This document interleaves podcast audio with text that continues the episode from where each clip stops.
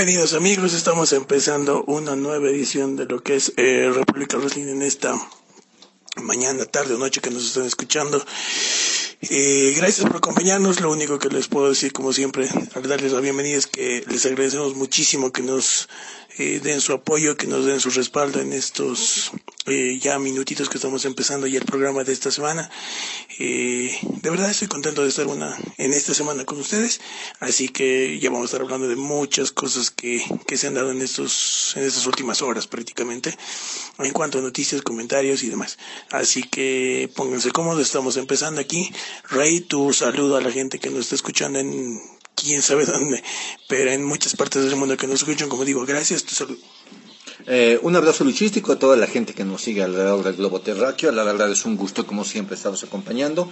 El día de hoy estamos con Nacy Black. Eh, no pudo venir Andy por motivos de, de, trabajo, pero los dos vamos a brindarles mucho contenido el día de hoy. Vamos a estar hablando eh, de algo de lo que sucedió en Roy SmackDown, que está en ese camino a SummerSlam. Vamos a estar hablando también un poquito de ese camino, pero poquitito, ¿no? De ese camino que viene de, de, de de NXT rumbo a nada más y nada menos que Takeover, su siguiente presentación, que ya se viene en Takeover Toronto precisamente. Eh, vamos a estar hablando de la confirmación de AEW en TNT Drama. Y vamos a estar hablando de algo de lo que perfila los resultados eh, del, de G1 Climax y, eh, y bueno, mucho más, mucho, como siempre, mucho más que va saliendo del tintero cuando vamos desarrollando el programa, ¿no? Eh, los invito cordialmente a que nos sintonicen en todas nuestras plataformas. Estamos en ebooks, estamos en, iTunes, estamos en Spotify, estamos en Spreaker, Google Podcast, eh, Castbox, en todas las plataformas. Ustedes solamente ingresan al navegador colocan República Wrestling y les sale todas las opciones donde nos pueden escuchar. Y no se olviden, y gracias por el apoyo en redes sociales, Ah, gracias eh, por lo que es el apoyo en Facebook, en Twitter, en Instagram. Y si quieren comunicarse con nosotros, ya saben, nuestro correo está a su disposición, republicawrestling.gmail.com.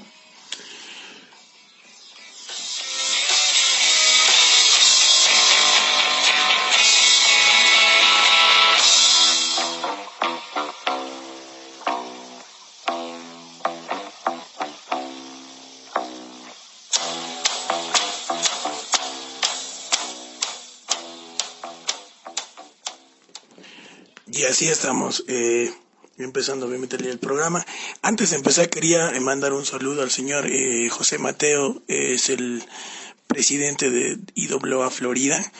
Y eh, la semana pasada estábamos, precisamente el miércoles pasado, eh, nos estábamos uniendo a una transmisión simultánea con varias páginas en Estados Unidos y en eh, Puerto Rico acerca del estreno de lo que de lo que tiene la IWA Florida este para ofrecernos. Entonces la verdad quería quería agradecer eh, mucho esa, esa oportunidad que se nos ha dado de, de, unirnos obviamente a esa transmisión conjunta, esa transmisión simultánea que hemos podido realizar.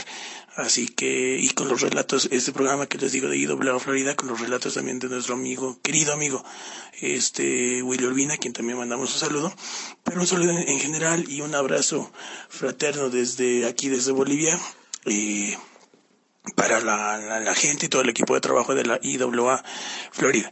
Eh, de la misma manera, IWA Puerto Rico también que tiene muchas cosas que imagino que tal vez podemos estar recomendando una que otra cosa porque también tienen eventos importantes que se acerca ya en, en Puerto Rico. Eh, WWL, este CWA, que este, mira, no sé exactamente, posiblemente si, si nos va bien, nos están escuchando ya en eh, jueves entonces, el, eh, si nos están escuchando en jueves, hoy lo van a tener eh, el programa de Acción Vibrante en vivo, si no me equivoco, 9 de la noche hora de Puerto Rico.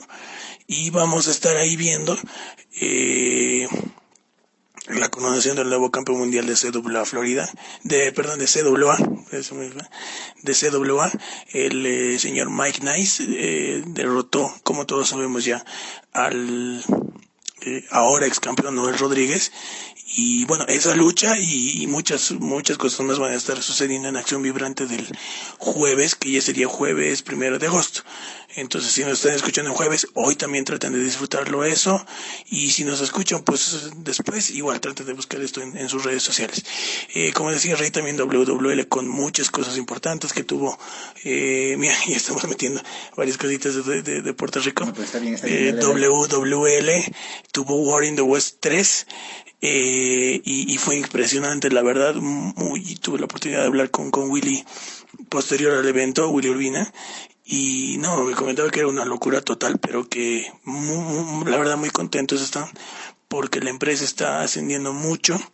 Este, hoy miércoles, bueno, si nos estás escuchando el miércoles, este, también ya eh, en YouTube vamos a poder ver el programa que tienen del High Voltage. si no, el momento en que, en que lo puedan ver, este, revísenlo. Por, como les digo, ya la, la edición del 30 31 de julio que va a ser, o que ya fue, dependiendo, este, vamos a disfrutar de la primera parte, eh, parte de lo que ha sucedido esa noche en War in the West 3, eh, y hay luchas confirmadas también para el próximo evento que es Pena Capital, que va a estar siendo eh, grabado de algún modo, podríamos decirlo, el 10 de agosto y va a estar en Fight en modo de pay-per-view obviamente el 17 de agosto, o sea, una semana después. Por 9.99 eh, dólares. ah, súper. Ah, ese dato no lo sabía. Y, de verdad que, va a estar muy, muy bueno. ¿no? Eh, Pena Capital se viene el 10 de agosto en WWL. Y eh, Va a estar disponible, como les digo, como dice Rey, también en 9.99 en Fight, en Pay-Per-View, el 17 de agosto, así que no se lo pierdan también. Y WAF eh, Puerto Rico, este, muy pronto en septiembre tiene golpe de estado, pero previo a eso tiene zona de conflicto, que si no me equivoco es el 17 de agosto, si no, si no estoy mal, y si no en momentito se lo, lo busco bien la fecha, pero hay luchas también bien importantes, este Electro, el campeón, eh, Sabio Vega, Maniferno, wow, eh, todo este grupo de eh, como se llama, puro macho. O sea, tienen que seguir bien también, obviamente, las historias que están desenvolviendo ahí. Y de verdad que les va a gustar mucho, eh, muy interesante. Bueno, después de ese bloquecito, lo que he podido hacerlo lo más rápido posible. Sí, yo también tengo bloque, yo también tengo bloquecito de Puerto Rico. Ah, dale, dale. Sí, sí eh, quería mandar eh, eh, algunos saludos. Creo que el primero es a todo el pueblo puertorriqueño, porque han pasado unos días un poquito complicados, ¿no? Nosotros no queremos meternos en la situación política de la isla, pero ellos la conocen perfectamente. Pero lo que llama mucho la atención, y creo que es un ejemplo para muchos países de América Latina, es la unión que ha mostrado el pueblo, ¿no? O sea, cuando tienes tus ideales, más allá de cuáles sean, puede ser de los negros o puede ser de los blancos, de los rojos o de los amarillos, de los de arriba, de los de abajo, de donde quieras. Más allá de todo eso, cuando luchas por tus ideales de forma pacífica, te manifiestas, te organizas, cuando una gran cantidad de gente de, de, la, de la población que sabemos, un porcentaje mayoritario sale a manifestarse en las calles, a expresar, pero de forma pacífica, lo que, lo que piensa y a luchar por sus ideales de forma casi mancomunada, entonces la verdad, una admiración y respeto para el pueblo puertorriqueño y el pueblo boricua, adelante y bueno, no, no, no, a no desistir de luchar por nuestras aspiraciones y bueno, ya los envidiamos, queremos aquí tener la misma capacidad para, para poder cambiar la situación que vivimos en, en, Bolivia, por ejemplo. Eso es uno. Dos, quería mandar un saludo a Axel Cruz. Eh, esta mañana pude sintonizar un poco de, su programa de, de, Buenos días con Axel Cruz. No sé si tienes en la radio que transmiten allá en Mayagüez. Eh, si, si, si, lo, si lo tienes, por favor, te agradecería un montonazo. Eh, quería mandarle un saludo a Axel Cruz, la verdad, muy buen programa, es interesante. O sea, es, si a alguien le gusta escuchar revistas matutinas por la mañana, eh, eh una muy buena opción porque es el programa de Axel, de Axel Cruz.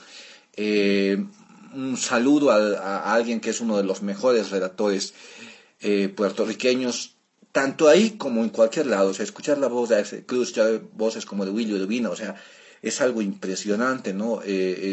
te hacen vivir la lucha libre y la verdad tú quisieras verlos en, qué sé yo, en WWE, eh, en AEW, en New Japan, en, en, las empresas más importantes quisieras verlos a ellos eh, y escucharlos en especial, porque hablan de, de, escuchar en español y, y, bueno, pues qué mejor relato que, que, que, uno de los mejores relatos es Rudo de los Rudos, eh, Axel Cruz, que está en WKJB 710 AM, ¿no? Es en Mayagüez muy buen programa, felicitaciones. Esta mañana ah, nos mandó un saludo y gracias por eso. Y, bueno, pues Eh, eso, otra cosita más quería mencionar, quería mandarle un saludo a, a 450, ojalá que en algún momento os pudiera escuchar o alguien le pase la voz.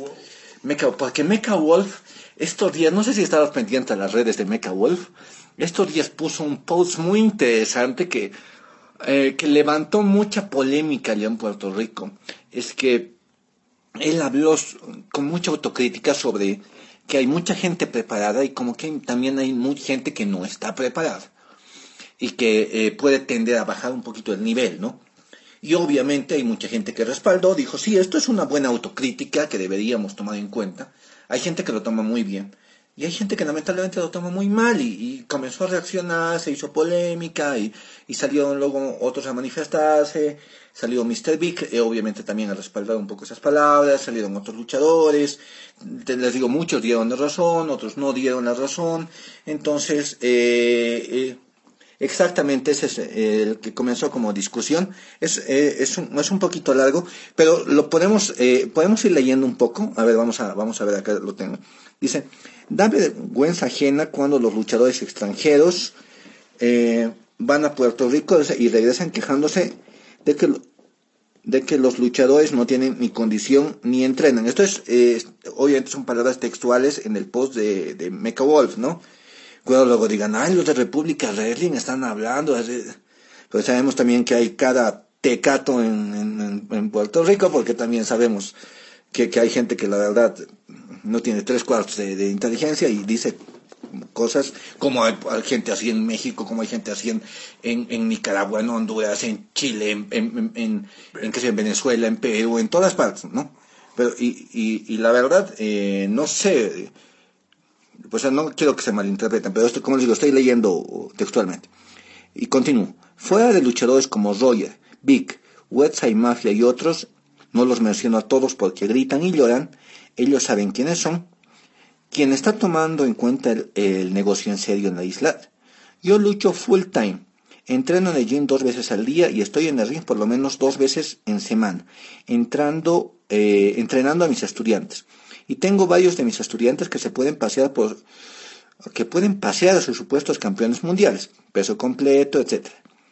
True Story, Puerto Rico pasó de ser uno de los mejores territorios en el mundo para ir a trabajar y aprender a hoy en día ser nada más que un chiste y una burla a nivel mundial de los camerinos. Repito, estoy citando el post de Mr. 450 Mecha Wolf. ¿Qué nos pasa, mi gente? ¿Vamos a meter mano para cambiar esto? Después no se quejen cuando llevan shows grandes a Puerto Rico y no usan talento local y solo llevan extranjeros. Si no, ¿dónde está el grado? ¿Qué más esperan? La gente no es tonta. Hoy en día hay tantas opciones para entrenamiento y la gente pide calidad. Aplíquense, dedíquense. Como les digo, yo creo que pienso, no sé, que, que todo hay que tomar como autocrítica, ¿no? Eh, hay lugares como acá, por ejemplo, aquí demandas autocrítica y se te viene todo el mundo encima, pucha, aquí todo es perfecto, aquí son los mejores, aquí la WWE no les llegan ni, ni, ni, ni Japan, nada, no, no les llegan ni a la suela de los talones, aquí están los mejores. Y quisiera que vieran dónde y cómo luchan los mejores. Pero bueno, más allá de eso, creo que las palabras de 450 deberían ser tomadas con pinzas y deberían ser analizadas y decir, ¿por qué? ¿Qué está pasando? ¿Hay algo que está fallando? Comencemos a ver. Tal vez, eh, tal vez es cierto. Yo veía una, una publicación y, y, no esto no estoy, o sea, es que en muchos lugares hay que ser autocríticos. Hay mucha gente, muchos, en muchos países, que, eh, que eh, está, sé que este no era un tema, eh, mil disculpas y disculpa y si no era un tema que estaba pensando tenerlo en, en, el programa, pero recordé esto de, de, de, hablar de Puerto Rico y quería mencionar este, este, esto que es un poco álgido. Eh, vi posts de otros lugares, gente comentando, gente de programas, podcasters, eh, conductores de, todo tipo de, programas televisivos, etcétera, etcétera, que dedicados a la lucha libre, ¿no? con diferentes enfoques. Gente no solo de, de Puerto Rico, gente de muchos lugares, que comenzaban a plantearse, cuando salen al exterior, un ejemplo, Japón, Voy a mencionar una luchadora, María de la Rosa, que es, eh, que es una luchadora española, que recientemente estuvo en la empresa, que es una promoción japonesa, Sendai Girls. Estuvo eh, visitando y se dio cuenta el altísimo grado de preparación que existe en Japón. Entonces ella misma dijo que le costó muchísimo adaptarse a eso y es algo que de pronto eh, uno puede decir, no, yo estoy perfecto, lo hago muy bien, está todo excelente, y si voy a otro lado, no, está, estuvo bueno, no pasó nada, es que yo estoy aquí, me preparo de lo mejor, entonces aquello no es ajeno. Pero no, honestamente dicen, no, ¿saben qué? Me costó mucho, me, estoy recuperando, los primeros días estaba apenas, porque algunos lo dicen, ¿no ve? Cuando van a otros lugares que implican mayor exigencia. Entonces, sabemos que eh, en, Puerto Rico es uno de los referentes latinoamericanos a nivel de lucha libre. Entonces, no, no, lo, no veo mal que, que, que uno de los precisamente exponentes importantes de, la lucha libre puertorriqueña, como es Mecha Wolf, de su punto de vista, porque lo que hizo Mecha Wolf es dar su punto de vista en redes sociales, en su cuenta, que tiene todo el derecho del mundo de en su cuenta expresar lo que él le parece conveniente y algo que él crea que es como una crítica constructiva a la lucha libre de su país y que va a aportar a que es tan mejore en cuanto a calidad. Pero bueno, lamentablemente, eh, obvio que no puede comenzar él y, de, dar toda la lista de quien él evalúa que están súper bien. Ya, él dio una reflexión en un estilo propio, lo dio. Entonces nosotros pensamos que tiene que tomarse esas cosas con criterio y decir, ojo, ya, si puede ser, a ver, veremos cómo están, eh, cómo están, eh, no sé, los promotores, ¿no? cómo están las cómo está el entrenamiento de mis, de mis luchadores, los que trabajan con gente estable. Y los independientes, bueno, ¿cómo está mi entrenamiento? ¿Dónde me preparo? En tal academia. ¿Cuántos días entreno? ¿Cómo es mi rutina? Qué sé yo, eh, a gente que ha ido a Japón, gente que ha ido a Estados Unidos, que ha estado, no sé, en, el dojo de New Japan, en, en, los dojos de otras empresas japonesas, que ha estado en el Performance Center, que ha luchado en otros lugares. A ver, ¿cómo hacemos? ¿Qué podemos adaptar? ¿Qué podemos implementar? ¿Qué, qué, ¿Cómo podemos ir mejorando y haciendo que esto se mantenga en élite? Pero si lo tomas mal, no me parece, no me parece correcto que se tome mal unas declaraciones que no creo que haya hecho en ninguna, en ningún mal sentido, con ninguna mala intención, eh, Mecha Wolf, ¿no? Yo creo que más bien debería tomarse como decir, sí, hay cosas que están fallando, pongamos las pilas, y los que lo estamos haciendo bueno, hay que exigirse más. Porque si eres un gran atleta y entrenas seis horas, ocho horas al día, entonces ve entonces qué más puedes mejorar, ¿no? Aprender alguna otra cosa más, eh, mejorar algo de la nutrición, ve si puedes implementar otras cosas. O sea, siempre puedes ir mejorando, siempre. Entonces, no creo que se tenga que satanizar las palabras de Michael Wolf solamente por haber sido sincero y querer colaborar al crecimiento de la lucha libre en su país. Obviamente no creo que se tendría, bueno, dependiendo a veces eh, de quién vienen las cosas, digamos, ¿no? Eh, si esto lo pone, lo posee un tipo que pocos conocen o que recién está empezando, con el respeto también que se puede merecer, pero no va a repercutir tanto. Entonces, obviamente, yo creo que viniendo de un tipo como Mecha Wolf, eh, es, es, está súper autorizado para para dar este tipo de declaraciones, para hacer este tipo de críticas, porque es un hombre que eh, va por todas partes del mundo eh, y, obviamente ha aprendido, y creo que tiene más de, mm, sí, más de una década en todo esto, ya no sé exactamente 15, 16 años, algo, eh, algo por el estilo. Entonces a lo que quiero llegar es que tiene toda la total autoridad, si quieres, o todo el derecho, o todo el criterio formado, realmente formado, para dar ese tipo de opiniones. Entonces, eh, obviamente va a repercutir mucho más siendo alguien como él. Eh, voces en contra, voces a favor, como en todo, ¿no? Pero me parece que obviamente eh, no, no hace un, una crítica eh, como una falta de respeto. Me parece que es una crítica, creo que como tú, como tú decías, con, con respeto, constructiva ¿Por qué? Porque al final de cuentas eh, no está diciendo cosas para él, está diciendo cosas para la lucha libre en su país.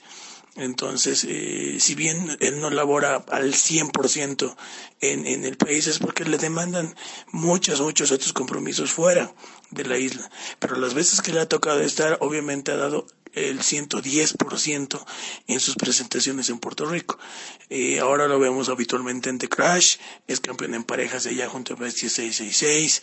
Eh, a mí, como si te soy sincero, ahorita me gustaría mucho verlo en la MLW, por ejemplo. Sí, a mí también, la verdad. Me gustaría ahí. Eh, le daría muy bien, eh, le daría otro toque. Entonces, eh, y no solamente eso, el lugar a donde llegue eh, llegó a pisar un ring de WWE, de NXT, este, Impact, el mismo AAA estuvo, y de alguna manera, si, si no me... En el Consejo también. En el Consejo también, no, hace poco estuvo en el Consejo, y dio, creo que una de las mejores luchas de esa temporadita de esos días, y, y de verdad que, que fue excelente el nivel que mostró y, hay que mostrar ese nivel en el consejo. Como te digo, en AAA creo que, mira, si te soy sincero, no me acuerdo, será unos cuatro años, algo por ahí atrás que estuvo, y, y él mismo creo que también en un post hizo que como que no valoraron al 100% todo el talento que él tenía.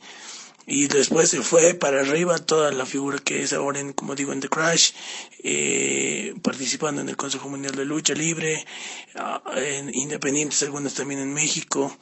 O sea, es, es un tipo con, y te, si te decimos todo eso es más o menos para que te des cuenta de quién estamos hablando. Entonces, es un tipo que tiene, como digo, toda la autoridad para hacer este tipo de críticas. El que lo tome mal, eh, bueno, mucho depende de cada quien. Y el que lo tome bien, obviamente se da cuenta de que son cosas que te puede salir a decir porque tiene un motivo. Entonces, me parece que es una crítica sumamente respetable y que obviamente va en pro de lo que es el, el mejor desarrollo de lo que es la lucha libre eh, y no solamente lo tomemos como en Puerto Rico.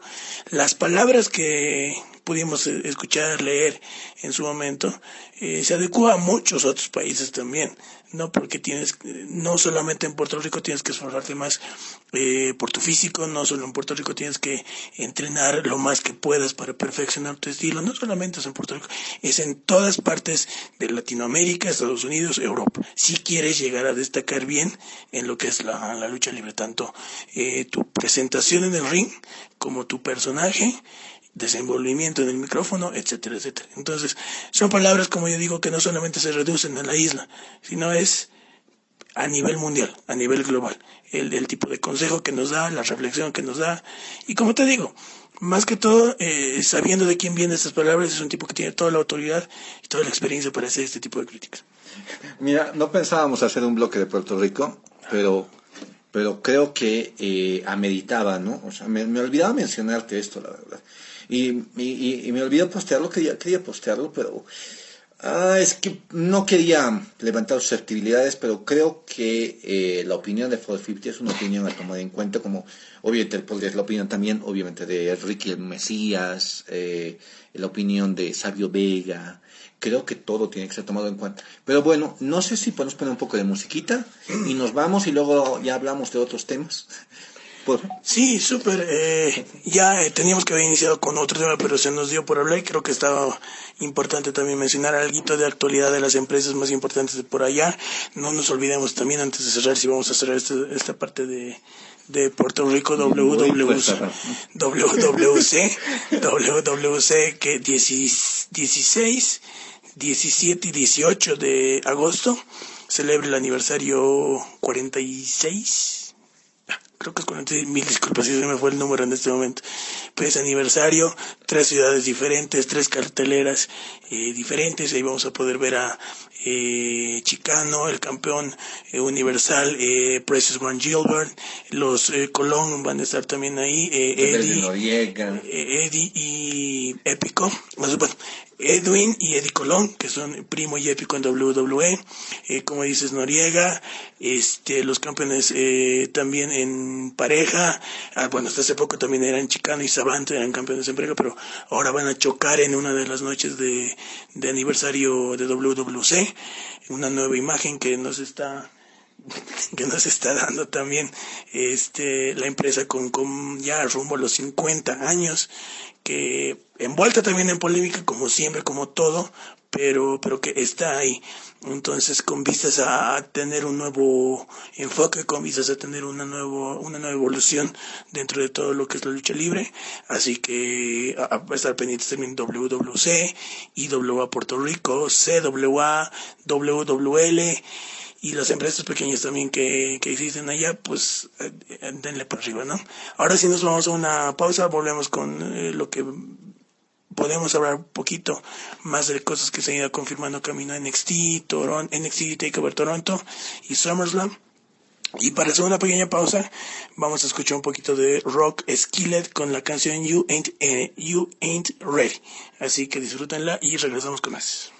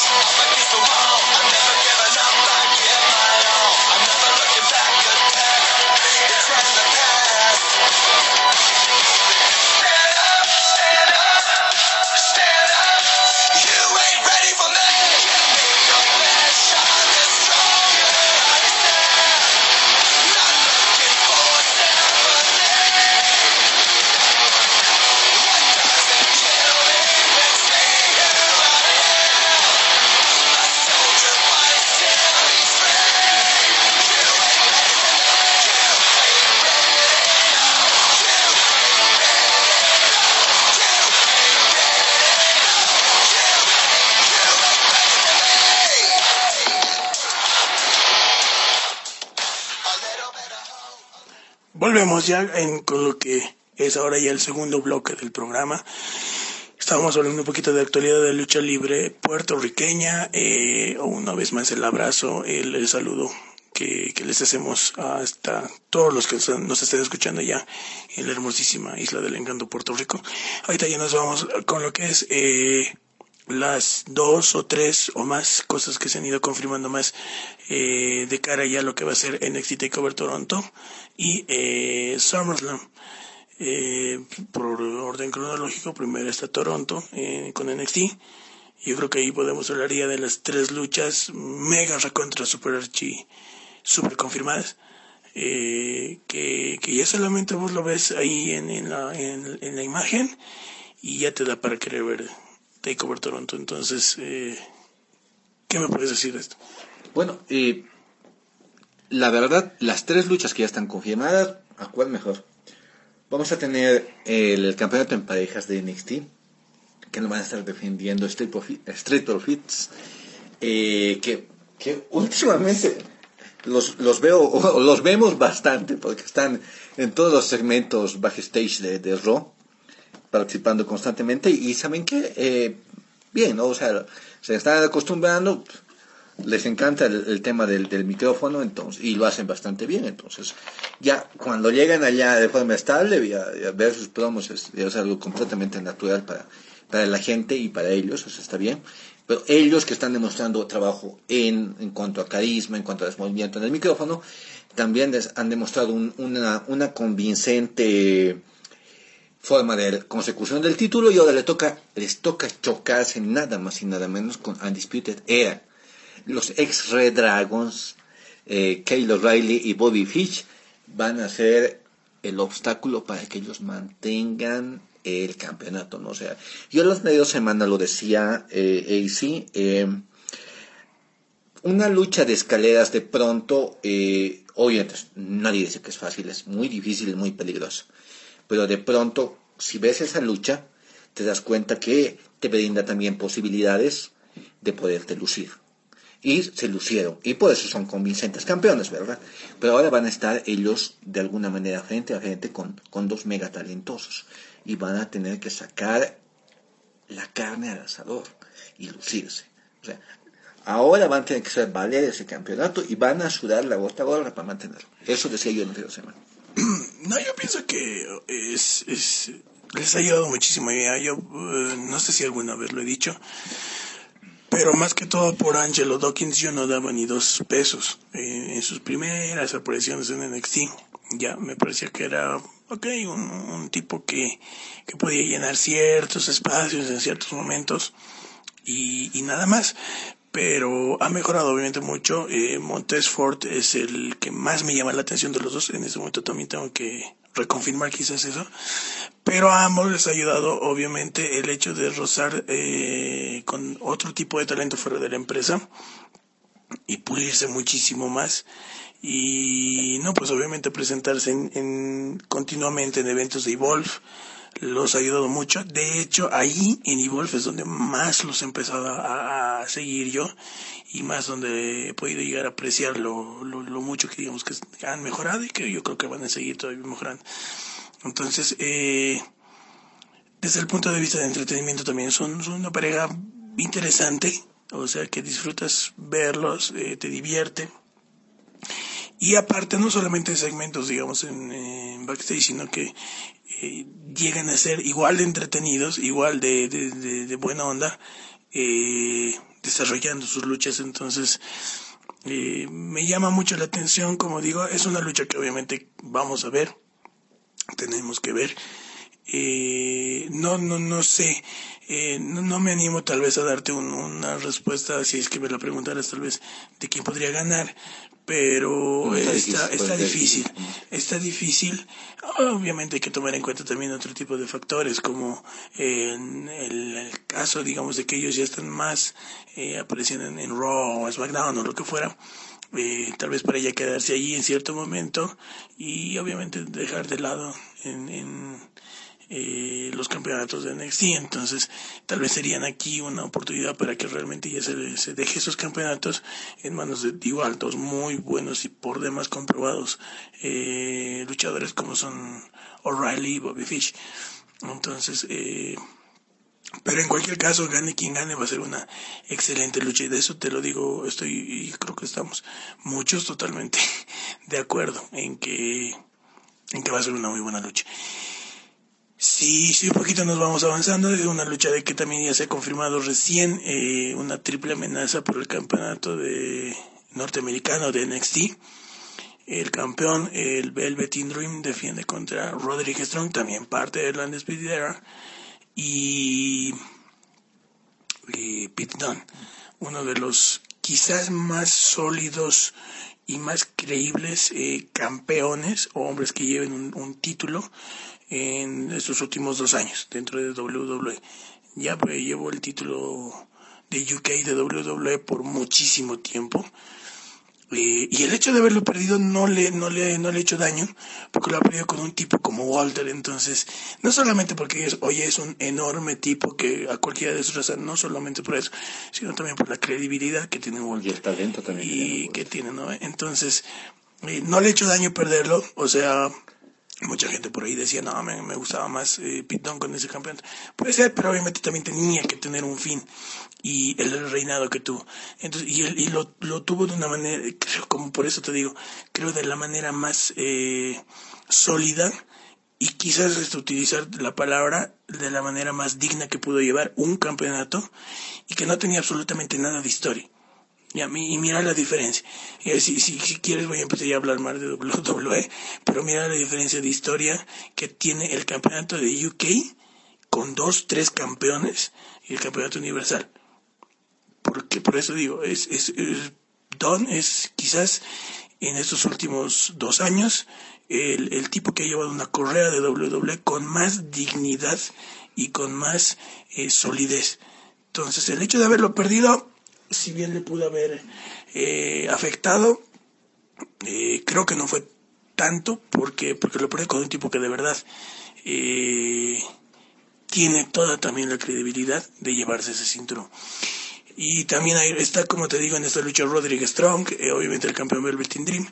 Y mira, estamos hablando de la segunda lucha confirmada de NXT y ya tiene mucho que ver el Undisputed Entonces, ¿A qué partecita quiero llegar con esto? Que la lucha va a ser muy buena, obviamente. Y aparte de ser muy buena, te das cuenta que quizás no con la misma historia de un dominio de siempre, pero Andes Videra está como que como te digo, también puedo utilizar la palabra quizás sólido dentro de lo que es NXT y NXT está descansando también tranquilamente en los hombros de Lance Videra. Entonces es una y otra, es eh, mutua la situación.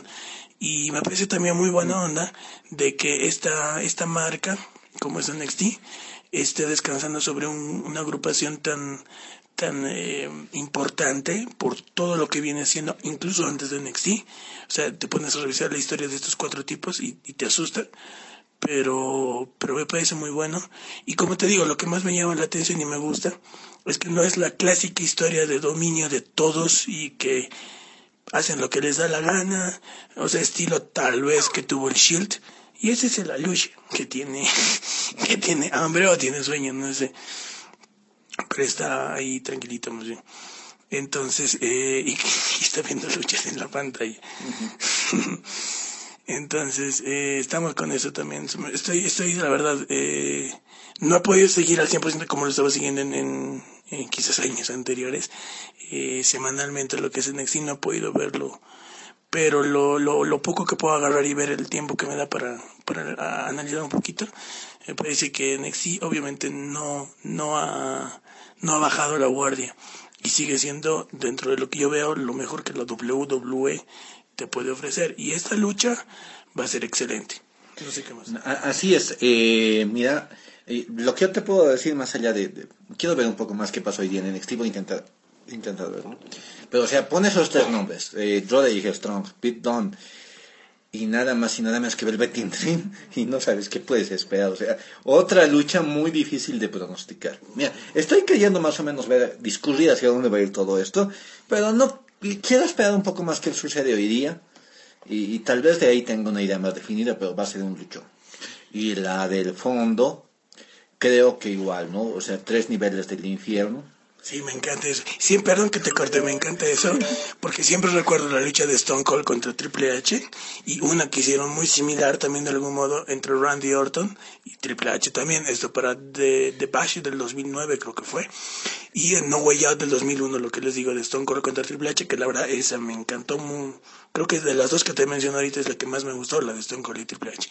Eh, pero ahora están haciendo algo así en NXT y dos ingredientes que son eh, Adam Cole y, y Johnny Gargano, que de verdad que, que eh, a momentos no sé, y te dejo, perdón que me metí en esta parte.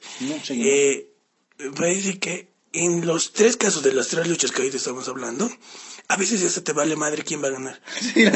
a veces dices, me vale un pito, así como a veces decimos nosotros, me vale un pito quien gane, pero de que va a ser bueno y entretenido, eso dices, está totalmente garantía. Y a veces me llega a pasar eso, o sea, digo, que gane este, ya está bien. Pero te llega a valer madres quien gane porque va a ser un super evento. No, eso sí, dalo por hecho, ¿no? Hay que ver qué más perfila, porque tendremos que ver qué, qué, pasa en las demás luchas, que me imagino que va a haber unas dos más. Eh, pero pinta extraordinario, así que estamos seguros que vamos a ver un gran evento, vamos a ver mucho nivel y vamos a quedar, la verdad, muy contentos de lo que, lo que veamos en, en. Te dijo ver y nos alegramos por la gente canadiense que lo va a poder ver ahí en vivo y directo, ¿no? Sí, y no, pues para, para que la gente tal vez que no lo ha tenido así a la mano el, las estipulaciones, eso de tres niveles del infierno es como que una lucha de dos de tres caídas, obviamente, pero que tiene ciertos toques especiales. La primera en este caso va a ser una lucha normal, la primera caída va a ser una caída normal, eh, la segunda este va a ser una lucha callejera, sin descalificación, no holds barred, como quieras llamarla, va a ser un desmadre. Y obviamente, eh, de ser necesario, como siempre se dice, no, pero es más que un hecho que casi siempre es necesaria, eh, va a haber una tercera caída y esa caída va a tener una estipulación también especial, pero que el gerente de la marca, William Regal, este va a dar a conocer ese instante. O sea, ya, ya toca la campana para terminar la segunda caída, va a empezar la tercera. Y ahí Regal te dice cuál va a ser la estipulación. Puede ser, mira, puede ser un Steel Cage, puede ser un Last Man Standing, uh, puede ser, no sé, una lucha, qué sé yo, hasta de escalera. O sea, cualquier cosa que se te pueda ocurrir puede estar en las opciones. Entonces eso también le da un toquecito extra de que, wow, ¿y ahora qué va a ser? Bueno, ahora para no, no, no excedernos tampoco en tiempo, porque si no, nos vamos a quedar cortitos, nos vamos ya a algo de lo que pasó en, en, en, en donde, a ver, entre algunas cosas, eh, lo que podemos saber es que ya tenemos nuevos campeones en pareja. De Raw resulta que eh, ya, eh, ya, nos, ya no es Revival, que lo perdieron en Triple Amenaza, donde estaban también los usos, y estaba OC, está representada por Luke Gallows y Carl Anderson, que eh, los derrotaron, y ahora ya tenemos oficialmente un, eh, un, nuevo, un, nuevo dúo como monarcas de, de la marca roja, y tenemos a todo OC con cinturones, así como lo, lo, lo tiene en SmackDown New Day, en, en Raw OC tiene todo, ¿no? El campeonato de Estados Unidos y los campeonatos en pareja, o sea que, que se viene una, una, parece el reino del terror de, de, de OC. eso está, eh, es algo que, que pudimos ver en Raw. Eh, también pudimos ver una paliza que le dio Brock Lesnar a Seth Rollins, donde lo golpeó por todas partes, se lo hizo caer en el filo de una camilla, o sea, fue una masacre total. Eh, Básicamente dentro de lo único que hace Brock Lesnar, obviamente. Claro, sí, o sea, lo, ser, lo único. ser la bestia aplastante que, que, que, que, que luce y lo ha hecho, lo ha hecho esta vez, creo que pasándosele un poquito, al, alguien comentaba en una, en un post eh, al estilo mexicano, se pasó de lanza y creo que esta vez sí se pasó de lanza, la verdad. Pero eh, se ve bien, ¿no? O sea, porque es, es eso, eso se hace la bestia, ¿no? Porque si no, no sería la bestia, ¿no? Sería, sería la próxima gran cosa y ya no es la próxima gran cosa, ahora es la bestia. Y la bestia es este tipo de cosas. Entonces, eh, eso fue. Ahora, vimos una lucha de, de ruleta rusa que nos dejó un, un, un, contenedor número uno para el campeonato de Estados Unidos, como es Ricochet. Pero, eh, bueno, una lucha que tuvo de todo, ¿no? Porque estuvo, estuvo Andrade de Cien Almas, estuvo Cesaro, estuvo Sami Zayn muy brevemente, estuvo, eh, estuvo Andrade, Rey Misterio, y, y, y Andrade se dio el lujo hasta de arrancarle la máscara a Rey Misterio. Y, y, bueno, eso generó polémica y comentarios y, y, revivió muchas cosas de las que ya pasaron hace mucho tiempo en la, en la WCW y infinidad de cosas, ¿no? Ah, eh, fue, un, fue un rock que nos dejó eso y, como les digo, en saldo, un luchador, un contendor para el campeonato de Estados Unidos que ostenta AJ Styles, o de Ricochet, y nuevos campeones en pareja que seguramente van a defender en, en, en SummerSlam. Hay algún perfil ya de la cartelera, pero no es una cartelera oficial. Y se dice mucho que va a ir cambiando. Porque también en SmackDown tuvimos eh, un enfrentamiento ya de los campeones con, con, con todo eso, el, el séquito completo, con toda la facción completa contra New Day. Eh, tuvimos una aparición de, de, de Finn Balor y una rara aparición de, de, de, de, de todas las cosas extrañas que hace eh, Wyatt ahora. Y, y, y, bueno, al nuevo eh, Kevin Owens, que está con, ese, con esa onda Stone Cold, enfrentándose al nada más y nada menos que Drew McIntyre. Y, y bueno, pues eh, la verdad, eh, ya están sembrando el camino y es, la próxima semana vamos a tener completamente sembrado. Ah, también esa lucha que, al, que, que está absolutamente ratificada entre Trish Stratus y, y Charlotte Flair, que de eso quieres comentar, ¿no? Sí, que no tiene ni pies ni cabeza eh, no tiene sentido porque, bueno, aparece Trish que básicamente nunca tuvo una lucha de retiro, una lucha de despedida, ni nada por el estilo, simplemente sí se alejó y tenía menos opresiones menos opresiones, etcétera, etcétera. Entonces ahora quiere agarrar y decir, bueno, ahora es invertir, lo cual es totalmente respetable. No sé si en algún momento lo dije, pero Trish y Lita, en su momento, en, cuando te hablo del año 2004, 2003, 2004 y digamos hasta 2006, eran lo mejorcito de una división femenina en su momento, eran lo mejor, no lo mejorcito, porque suena medio feo, eran lo mejor de la división femenina que manejaba WWE en su momento, en, eh, como te digo, básicamente hasta el año 2006. En 2006 se retira eh, Lita, poco a poco se va retirando también. Eh, bueno, si, si soy eh, honesto también en un Unforgiven del 2006, más o menos sí, tuvo ya una lucha de, de retiro Trish, pero, como te digo, no sé si, si era de la manera... Mmm, aunque tal vez en alguna ocasión se ha hecho, ¿no? Llegó a luchar contra Lita en su momento, le quita el campeonato femenino y esa misma noche se retira y está y este Unforgiven del 2006 era en Toronto precisamente. Eh, pero después de eso tuvo sus apariciones, Evolution estuvo en Royal Rumbles, pero como te digo, eh, me parece que una lucha que diga, este es el final, de el, claro, el final definitivo, no tuvo. Entonces ahora prácticamente más o menos estamos viendo algo así. Pero eh, el hecho, como te digo, es, ok, me presento y digo, es mi lucha de retiro, es mi última lucha, me quiero retirar oficialmente, no sé. Y aparece Charlotte, que como digo, eh, ¿qué quieren hacer?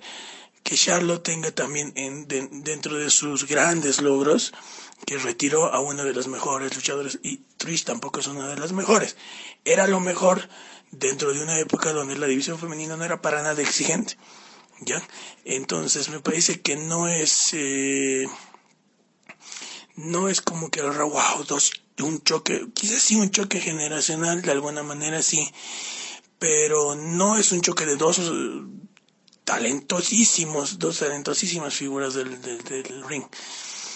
Charlotte mm, no me gusta, creo que jamás me va a gustar por el hecho de ser una copia barata de lo que su papá hace, del personaje estoy hablando, más allá de que tenga talento, que no le voy a eh, quitar ese mérito, pero es una copia simplemente del, del, personaje de su padre. Y eso es donde, donde, y ahí es donde nace mi, mi, no sé si decirte molestia, pero por lo menos mi desacuerdo en, mantener a Charlotte en un nivel o en una posición que no, no debería. Eh, más que todo por el personaje. Repito y vuelvo a repetir y lo voy a seguir diciendo. El personaje de Charlotte es una copia de su padre y por eso es lo que no me no que le quite mérito al talento que tiene. Y, y a eso quiero llegar. En este caso, si hablamos de talento en el ring, si hablamos de este tipo de cosas, obviamente Charlotte tiene las de ganar más allá de que está continuamente en, ritmo de competencia y Trish no.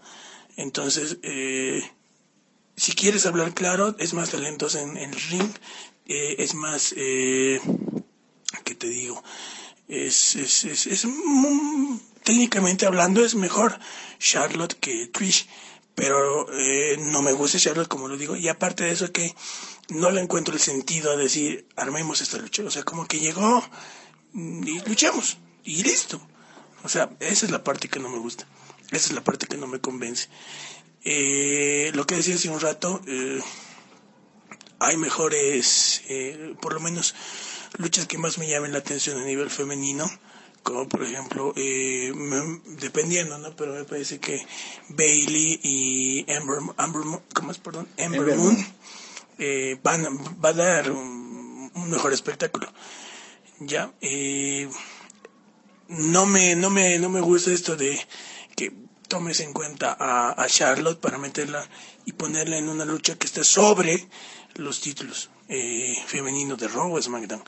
Entonces eh, y si querías ponerlo así no sé armarle una mejor historia. No simplemente ah llegó Trish que luche con Charlotte y ya ¿Y todo para qué? Para que de algún modo obviamente Charlotte quede mejor parada y, quede en su libro de historia como la que retiró a, a Trish Stratus, una miembro del Salón de la Fama. Eso es lo que no me gusta. Bueno, yo creo que precisamente, tal vez obviamente aquí vas a diferir con mi opinión, creo que va a luchar Trish con la persona adecuada, porque cuando te retiras hace 13 años, ya no has tenido más que una lucha hasta donde yo recuerde, pues, con lo de Evolution, y no sé si algún otro encuentro. Royal Rumble, o sea, pero, o sea, pero estamos hablando lucha completa, no de algo que te, que te lleve a, a tener cierto tiempo en, en el ring, seguir ciertas secuencias.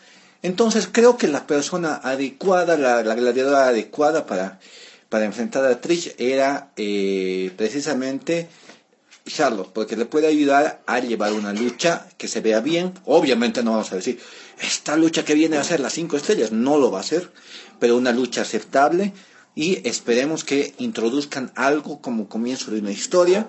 Yo pienso que puede ser una lucha interesante, interesante solamente, una lucha aceptable hasta ahí, ¿no? Pero, pero ya, o sea, eh, es una presencia de una, de una Hall of Famer, entonces, ves para tomar en cuenta y pienso que de esa manera tiene que ser, ¿no? O sea, el pasado contra el presente, ¿no? Eh, no le veo yo lo malo, creo que es eh, los que éramos fans en algún momento de, de Lita, yo era mucho más fans de Lita que de, que de la señorita Tricia Stratus, pero mm, estoy contento de que haya vuelto, que, que se la vea en una gran forma física. Obviamente, lo físico no es todo a la hora de estar dentro de un ritmo, estar en ritmo de competencia. Le va a faltar, pero creo que van a ser un, espectáculo aceptable. No, Pienso. Yo, no, yo no te digo que el choque del pasado contra el eh, acabo de decir, es un choque generacional por donde lo veas, es perfecto. Pero armarle una buena historia. Armarle una buena historia, no simplemente que sea aparezco y ya, listo, estoy en SummerSlam contra quien sea. Olvídate que sea Charlotte. Olvídate que sea Charlotte. Suponte que sea contra, ¿y sabes contra quién me hubiese gustado más? Contra la misma Alexa. Sí, sí, sí, sí, De algún modo hubiese gustado contra la misma Alexa. Pero, y Alexa me quedé muy bien, eh, me parece un buen personaje, muy talentoso y todo lo que tú quieras. Pero hubiese tenido la misma crítica que, ah, ok, aparecí y luchamos. No me gusta eso. Y me parece que hay mucha gente que igual no le va a gustar. Pese a que ahí mismo, en la noche de SummerSlam, podemos ver una lucha medianamente de buena para arriba. O quizás estará excelente para el nivel que le puede decir también a un Trish. Eh, fuera de, de, como te digo, de, de competencia, no sé cómo lo dije hace un rato. Eh, pero lo que no me gusta es que sea así creo que en eh, varias ocasiones me parece que te he escuchado a ti mismo decir rivalidades hechas al vapor o como que sacada de los pelos. O es un eh, que usamos en México. Ya, pero, no, pero está bien, es así. En este caso es así, o sea, no hay, no hay, no hay un lugar donde te digas y tratar de analizarle este por dónde viene la historia. No, simplemente aparecí y quiero me lo hecho y listo esa es la parte que me parece que flaquea muchísimamente y lo que veníamos hablando prácticamente tres años nosotros aquí del, del quilombo creativo que es una, un problema tremendo en WWE que hasta el día de hoy no tiene sentido muchas de las cosas que vemos. En el caso de, de Bray Wyatt por ejemplo que hace un rato lo mencionabas me parece súper buena la idea me parece un buen enfoque del personaje pero sale de la cabeza de Bray con la ayuda del Undertaker y una que otra persona más, pero en lo creativo, en lo creativo, creativo, creativo del equipo creativo, porque eso es su trabajo, no salió, no salió. Y mira, tienes a, incluso también tienes a Randy contra eh, Kofi Kingston. Sí, sí, sí. ¿Ya? ¿De qué se están agarrando? De la rivalidad que teníamos hace 10 años atrás que nunca quedó con, eh, en conclusión. Y ahora estamos ahí retomando. Pero retomando, ¿por qué? Retomando de dónde. Tampoco hay una explicación sólida para eso. ¿Me entiendes? Entonces, eh, venimos, ve, vemos un Randy que estaba fuera de cámaras por unos, unas cuantas semanas. Pero tal vez por allí agarrar otra cosa más y que cause mayor impacto eso de que aparezca, de que esté por el título. No es la primera vez que alguien que recién regresa ya tiene un Royal Rumble, por decirte, o ya tiene una garantía, sea por lo que sea, una lucha titular. Pero obviamente en este momento, que es donde más se necesita solidez en cuanto a historias, no, no, no, no, no, no hay.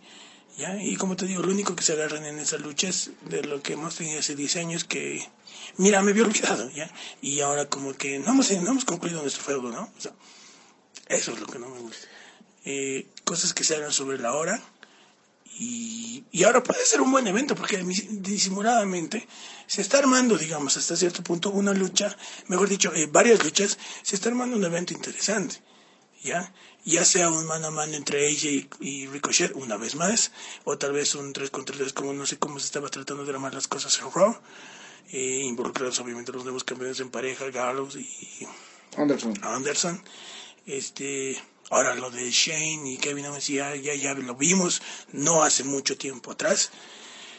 Eh, pero igual, de alguna manera es eh, como que darle demasiada cámara a Shane McMahon. Y si bien en su momento cuando apareció después de no sé cuántos años, yo me alegré muchísimo y dije que básicamente su lucha con el Undertaker en WrestleMania 31 o 32, 32, este fue lo que más, digamos, llamó la atención, porque en ese, en ese WrestleMania teníamos a Dean Ambrose contra Brock Lesnar en una lucha que igual carecía de total sentido. Eh, me alegré mucho al ver a Shane, pero ahora ya, ya, ya cansan de ver. A Shane McMahon en este tipo de papeles, en este tipo de roles, en, en, la, en las rivalidades y en las historias. Entonces, en síntesis, me parece que pueden armar un buen cartel, están armando un buen cartel, pero las historias es lo que lo que no, no, tiene ningún tipo de solidez ni consistencia. Ya, eh, voy a agarrar desde ese punto, eh, y justo, ¿no? Me acabas de decir que estás cansado de Shane, ¿sabes qué? Todo el mundo está cansado de Shane, todo el medio mundo odia a Shane, y allí han agarrado para hacer una historia y reeditar si quieres, y aquí seguramente vas a decirme, pero son las mismas ideas recalentadas y todo. Pero esto me vemos una nueva versión de la rivalidad entre un, un disconforme y rebelde, que alguna vez fue Stone Cold, contra un sistema opresor como de Vince, que ahora se refleja en, Kevin contra eh, Shane. Y que ha impulsado de una manera muy coherente a Kevin, haciéndolo lucir muy fuerte durante toda esta temporada, haciéndolo lucir muy convincente y dejando que muestre todo su talento en el micrófono para decirle lo que se merece, lo que muchos quisiéramos decirle, y eh, ser el abanderado de, esta disconformidad y quiere llevar esto a, puerto de que aunque me, calles los micrófonos y todo, yo te voy a poner en tu lugar. Y lo está haciendo y se ve bien, para mí ahí no le veo falta de coherencia a la historia, pero en ningún momento. Eh, me parece que se está trabajando muy bien y creo que puede llegar eso con una historia bastante aceptable, no la mejor historia de todos los tiempos, pero una historia y un personaje de Kevin muy bien desarrollado, muy bien vendido y muy aceptado por el público. Ya, eso es en cuanto a Kevin, ¿no? El, el, feudo de Randy de, de Coffee, no te voy a decir, es el mejor feudo que he visto en mi vida. Pero sí, menos mal, eh, Kofi ha mejorado mucho en sus promos, ya se lo escucha mejor. Y Randy, no hay que enseñarles un promo, Randy hace muy buenos promos. Y con los últimos que ha hecho en SmackDown, si le das una, una revisadita, vas a escuchar lo que, las cosas que dice. Y la, la manera que las dice Randy. Ha calentado la rivalidad. Obvio, no te digo, ¿sabes qué? Vamos a, estamos armando una historia, o están armando, porque yo no soy parte de, de, de, que no digo estamos. Están armando una historia que es aceptable, es aceptable. Y yo, como te digo, más allá de cómo están las historias, porque tienes que venir arrastrando todo, como tú has dicho, hace tres años que me estoy criticando eso, y tienes mucho que arrastrar. Y de la noche a la mañana nadie es mago, ¿ya? Nadie va a venir y, va a cambiar la situación en dos patadas, ¿no? Yo pienso que algunas cosas hay que darles tiempo. Están intentando armar un buen evento, y más prefiero que llegue a un buen evento con malas historias, o con historias no que no sean las que todo el público pide, a que hagan esas historias aceptables y el evento sea una basura. Así que yo me quedo en expectativa solamente y veo que viene de, de, de SummerSlam. Y me quedo con esa, esa tu frase de están trabajando para hacer un, un, buen evento, parece que va a ser un, evento bueno, algo así dijiste. Me quedo con eso y estoy en esa expectativa.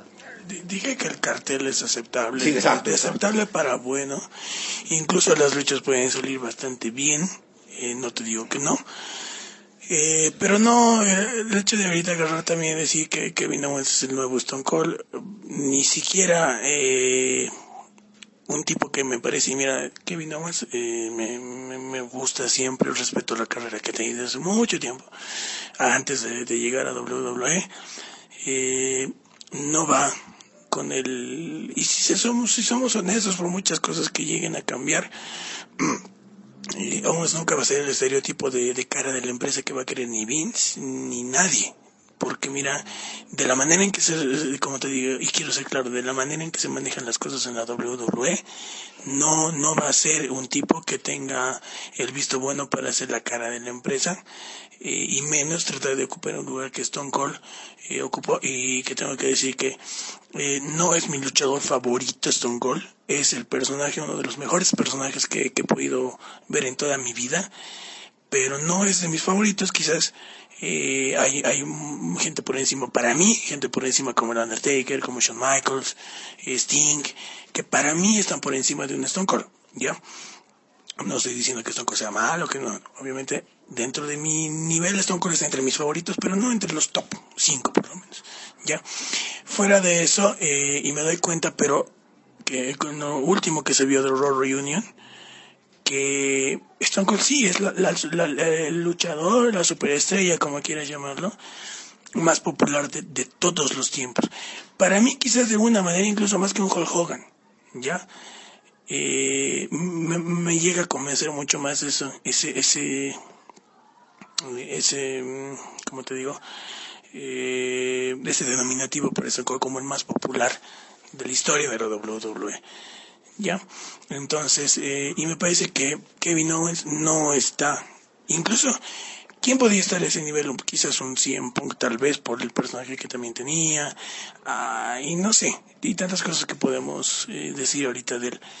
Eh, podía tener la oportunidad de, ocupar ese lugar de algún modo y no, no se lo permitieron. Eh, Owens, como te digo, no es el estereotipo de, de superestrella o cara de la empresa que quieran tener. No, me parece que por mucho que el mismo Raw o SmackDown estén a cargo, entre comillas, es eh, Bischoff y Paul mm, Heyman. No, no es entre comillas, están eh, literalmente acá.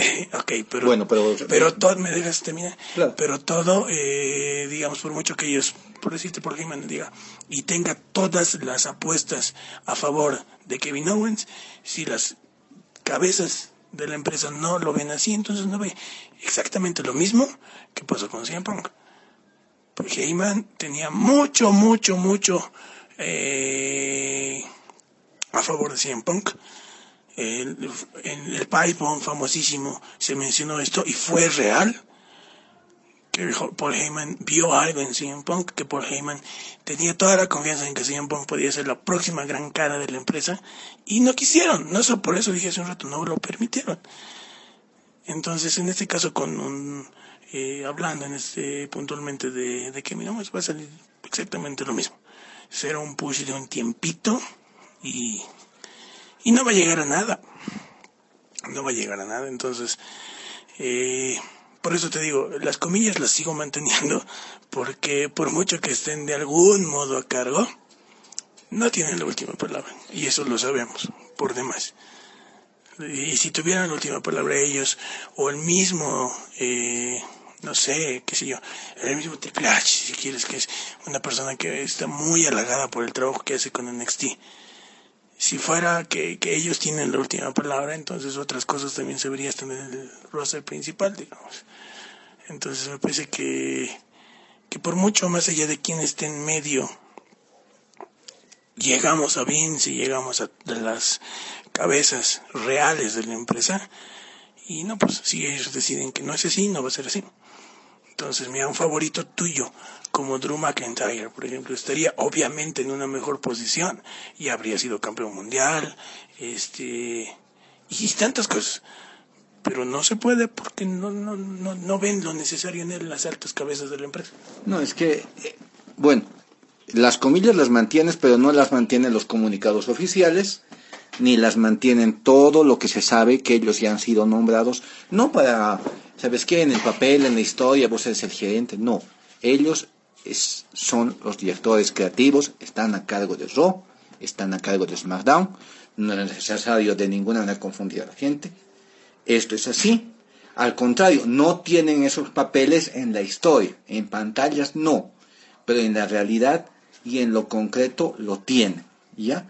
Obviamente, ellos no son personas que, repito, son magos, van a ser un chasqueo de Thanos y cambió todo. No, ellos van a ir trabajando porque son gente muy profesional, trabajan en un ritmo y con unas proyecciones que no son de, horas, de días, ¿ya? Entonces, ellos lo van a ir haciendo. Y ellos son los que están inmediatamente después de Vince, ¿ya? Vince está en, está en otras cosas, está Liga FX, está en otras cosas. Por eso los han nombrado ellos. Y ellos no es que son eh, cualquier X persona y necesitan platita y bueno, hay que ir a, trabajar de lo que sea y de lo que nos diga el jefe Vince. No, o sea, no necesitan.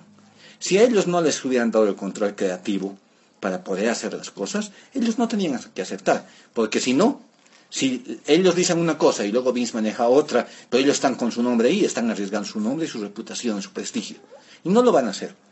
Así que, pero si queremos, obviamente, resultados y, echar tierra a la empresa y hablar mal, obviamente, sí, ahorita no están las cosas todavía, pero se va notando, se va notando la mano de Heyman en especial.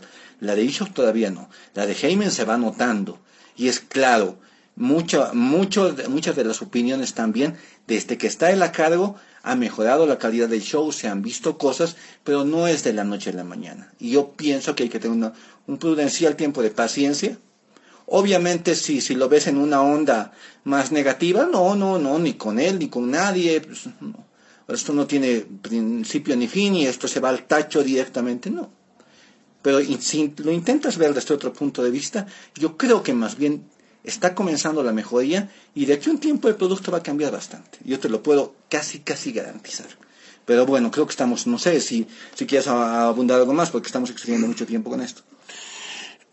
No, que, como repito, o sea, eh, cambios eh, no, no los veo así al 100%. Porque no ves Roger McDown. Yo sí veo cada capítulo de Roger McDown. Mm, sí, ya me doy cuenta, digamos, porque a veces te duermes en momentos. Mm, Pero, no, no, los días que no. A mí me parece. No los días que estoy viendo Roger McDonald, porque hasta coberturas hago y de eventos de horas y no me duermo. A mí me parece que. No, sigues, o sea, puedes ver una que otra cosa buena, como te digo, pero no me eh, no me, bueno, ya ha habido momentos en los que igual no ha habido, o sea, a, ti a veces te preocupaba cuidar eso de que tú digas, oye, tú no ves las cosas o solo ves highlights y, y ahora me, me vienes con eso de que, ah, porque vos no lo ves. Me hubiese gustado que en otros momentos, en otras circunstancias también lo hayas dicho, ¿no? O sea, no, estás hablando así o dices idioteces porque no lo ves. Me hubiese gustado que en otro momento lo digas, pero en ese momento te quedamos callado. Pero bueno, ahora yo estoy en este lugar y ahora me sales con eso. Pero está bien, digamos. Este, mm, no sé, me parece, me parece un poquito, mm, ¿cómo te digo? Como que, como que golpe bajo, ya, hablando en, en, en términos de lucha libre, que me salgas con eso, ¿no? Ah, ¿por qué, porque no lo ves? Bueno, hay, muchas cosas. No te peleabas tan eh, contra eh, Yo tal vez no, digamos, pero por eso te digo, pues yo estoy en este lugar en este momento de que no, no me gusta, digamos, y tú eres el primero en sacar y decir, ah, si no me gusta lo que a ti te gusta, pero tienes que respetarlo. Pero ahorita me sales con eso, como que te digo, como que, como golpe bajo de que, ah, porque no lo ves. ¿Cómo vas a hablar si no lo ves? Me parece que no es... Eh, es que ya prácticamente estás poniendo una especie de epitafio diciendo no, no se ve. Obviamente no se ve, pero tendrías que hacer el seguimiento completo y te apuesto que ves. Pero si no lo vas a hacer y solamente de un prejuicio te estás basando para... ¿Qué prejuicios? Pero me parece que igual, como te digo, en, en otras circunstancias y con otros elementos podrías haber dicho exactamente lo mismo y no lo, y no lo decías. No, pero ahora vuelvo, creo que es la tercera vez que lo digo. Si es eh, que ahora yo estoy en este lugar y a mí me toca decir, o yo mejor dicho, eh, a mí me toca estar en este lugar y ahora yo digo lo que digo, ahí tú saltas con eso de que ah, no lo no sabes o no puedes hablar porque no lo ves. Eh, como te digo, me parece que en otros momentos el que, que lo digas, en otras circunstancias con otros elementos, no contra mí. Me parece que si no lo has dicho en otras circunstancias, aquí también te podrías haber ahorrado. Algo que tú mismo pensabas, digamos, también. Pero, pero me parece muy mala onda, de verdad. Me parece muy mala onda que lo digas, pero, pero bueno, ni modo. El, el, punto es que, hablando de SummerSlam, me parece que, eh, como he dicho, va a ser un buen, están armando un buen cartel. Puede ser un buen show dentro de todo lo que, lo que puedan mostrar. Mm, no sé en los resultados eh, que podemos esperar, pero sí puede llegar a ser algo de medianamente bueno para arriba. Eh, no va a ser el mejor SummerSlam, estamos creo muy lejos de eso. Eh, pero de que va a ser bueno, puede ser bueno, puede ser bueno. Este, pero bueno. Pero, pero fuera de eso me parece que feo feo lo que dices. Pero en fin, mejor ya nos vamos eh, en este sentido a terminar esta parte. Eh, vamos a escuchar un poquito de Megadeth y en la canción Crush 'em y regresamos con lo que es el último bloque de, este programa. Eh, vamos a estar de New Japan y el G1 Climax, resultados, tablas de posiciones hasta el momento y algo de, de, qué más se puede hablar en cuanto a una crítica de, de lo que se viene presentando en Japón, ¿no? Ahora, como digo, vamos a Megadeth y Crusher.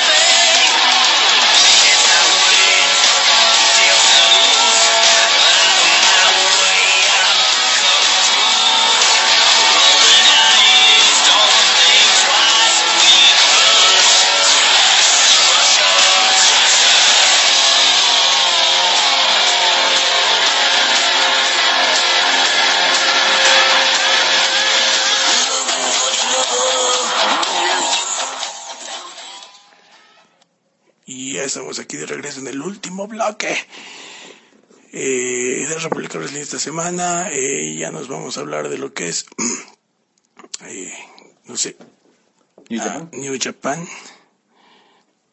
En cuanto a lo último que, que se ha venido mostrando entre la noche 10 y 11 y obviamente hay resultados que, y no solamente en estas dos noches, ¿no? Desde el inicio del torneo eh, hay, hay resultados que nos tomaron quizás por sorpresa, este, pero no sé, hablemos del, del, de la noche 10 que encierra todo lo que viene siendo el grupo o el bloque B.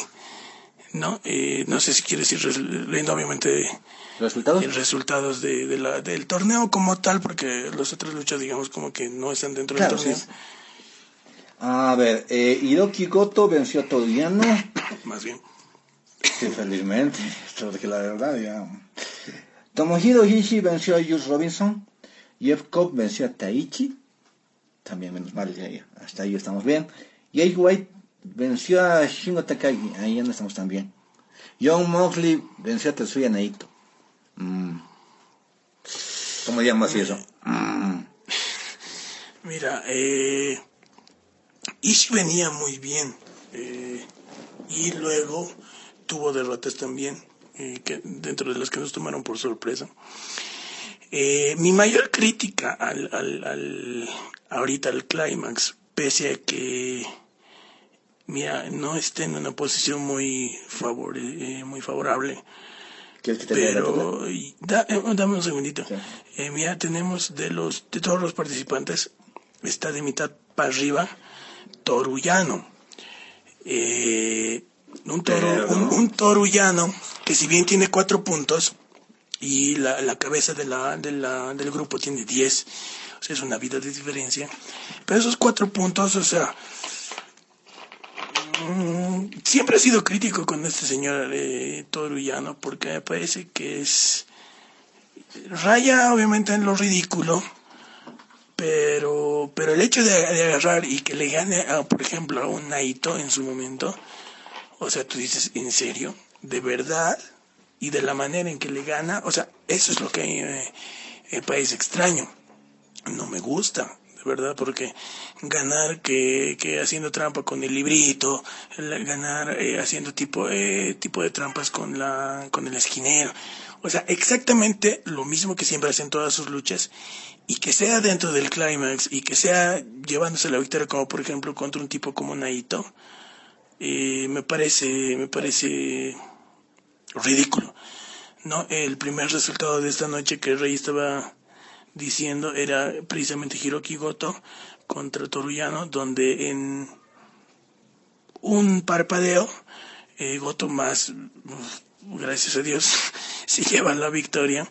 ¿Por qué? Porque evitó todas las, las jugadas sucias y trampas que hace Toruyano. Entonces, eh, me parece que más bien ya está ahí, se le, se le detiene un poquito porque imagínense si ganaba, eh, estaba con, qué sé yo, seis puntos igual que un Ishii, que un Robinson, y ahí peleándose la segunda posición. Entonces, eso es lo que, lo que bueno, de bueno es que, es que no, no ganó este Torullano. Eh, el segundo resultado de esa noche es Ishii contra Robinson. Buena lucha, obviamente. Sabemos lo respetable que se ha vuelto el desempeño de Jules Robinson. Y Tomohiro Ishii que, si bien tuvo después un...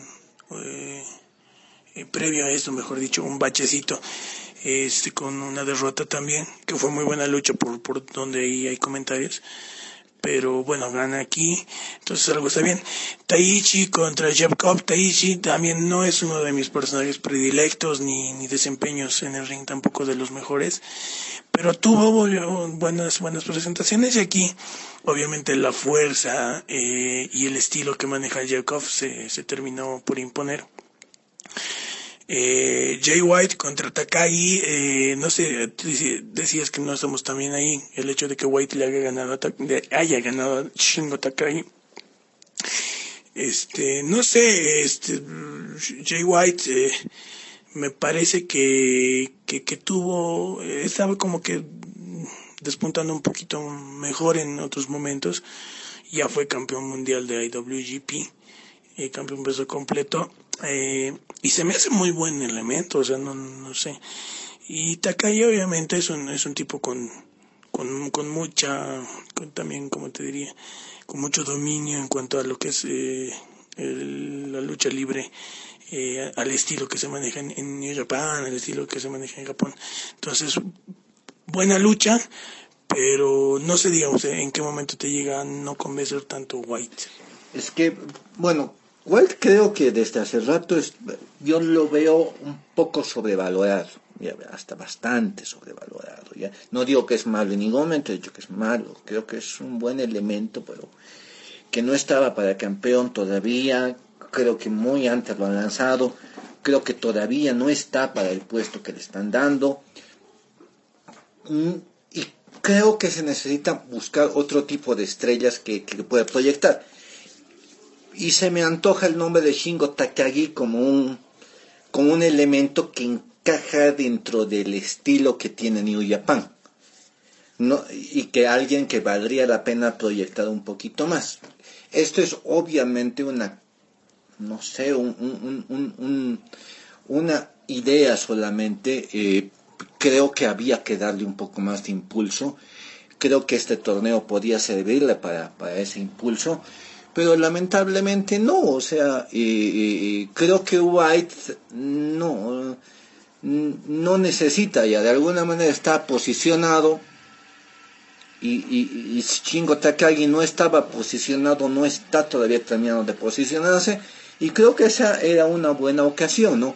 Que venza al ex campeón, que venza al líder de lo que queda del Bullet Club y, y era una buena ocasión, pero no, no quisieron y bueno, pues ganó nomás. Por eso no me convence White. Como repito, no es mal, solamente que pienso que está subvalorado.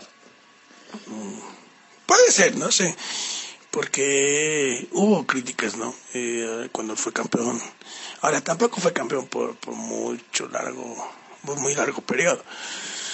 Eh, me parece que, que sí, tal vez sí se adelantó un poquito el hecho de darle el campeonato este tampoco fue mucho y ese es el momento donde te pones a analizar y dices, bueno, tal vez en un momento de, de, hacer descansar un poquito el campeonato, pese a que tuvo sus defensas y todo lo que tú quieras, pero hacer descansar un poquito para que luego se reencamine de alguna manera, aunque no sé, eh, ahora terminamos con el mismo campeón que tenemos hace dos años, creo, que también ahí vamos a llegar, me parece.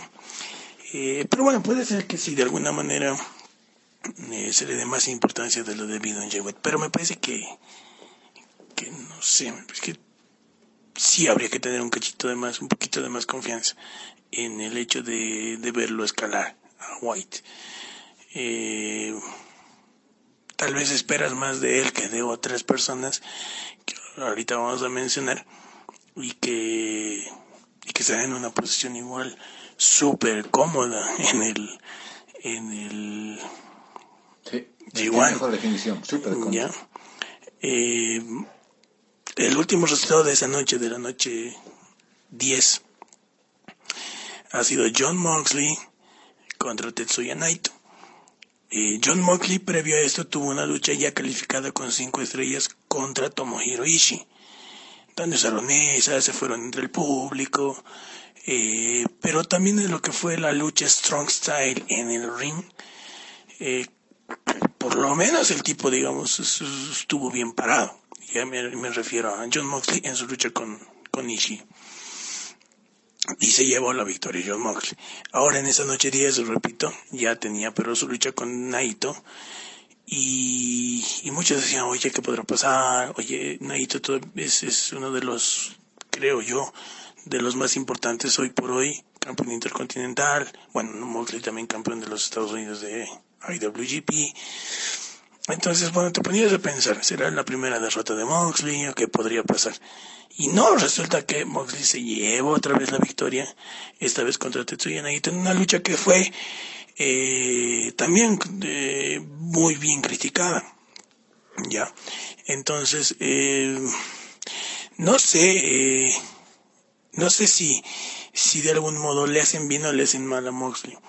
¿Saben por qué? Porque yo en el momento en que se tocó el tema de Moxley y, digamos su aparición, ya debut en AEW y todo, yo dije, a ver, tal vez no exactamente con las mismas palabras, pues dije, veremos qué sucede. Y si, y si toda la publicidad, todo este movimiento, toda esa importancia que se le está dando a finalmente se ve reflejado en un mejor desempeño en el ring.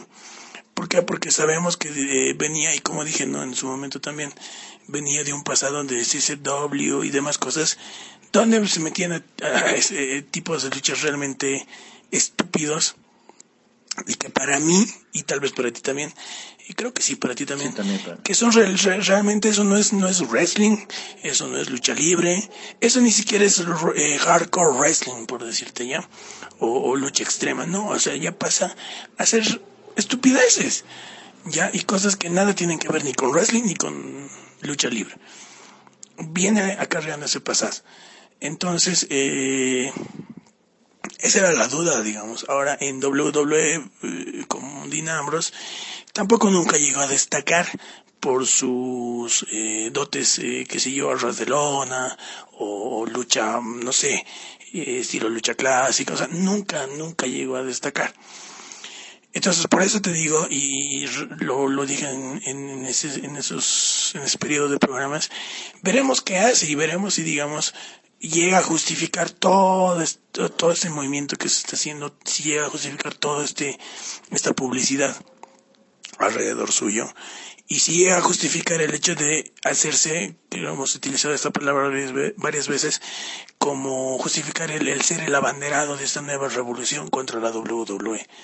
Entonces, porque han habido promos, han habido entrevistas donde en todas hablaba y hablaba y hablaba peces en contra de la WWE. Eh, me parece que hasta eso no está tan mal, ¿no? Me parece que ha hecho muy buenos promos. Me parece que ha hecho, ya hablando del ring, eh, el, único punto donde podría criticar el, estado de Ambrose aquí, o bueno, mejor dicho, de Moxley aquí, es que eh, al contrario de beneficiarlo, se lo, se lo, se lo ve como, qué sé yo, como Mm, sí afectado quizás, al contrario de ser beneficiado, el hecho de haber llegado y en la primera participación que tuvo en Japan llevarse el campeonato de los Estados Unidos, eh, escalar tan rápido y tan fuerte en el G1 Climax que muchos ya por resultados vistos y demás ya lo ven como por lo menos el ganador de su bloque. ¿Y por qué digo que se lo ve afectado o se lo, se lo vería afectado en algún momento? Porque ya la gente, más allá de destacar eh, lo que tal vez medianamente puede estar haciendo bien, van a decir, ah, no, como se salió de WWE, están haciendo lo mismo que hacen todos, de darle absolutamente todas manos llenas por demostrar que se puede hacer un gran trabajo con estos que no fueron valorados en WWE.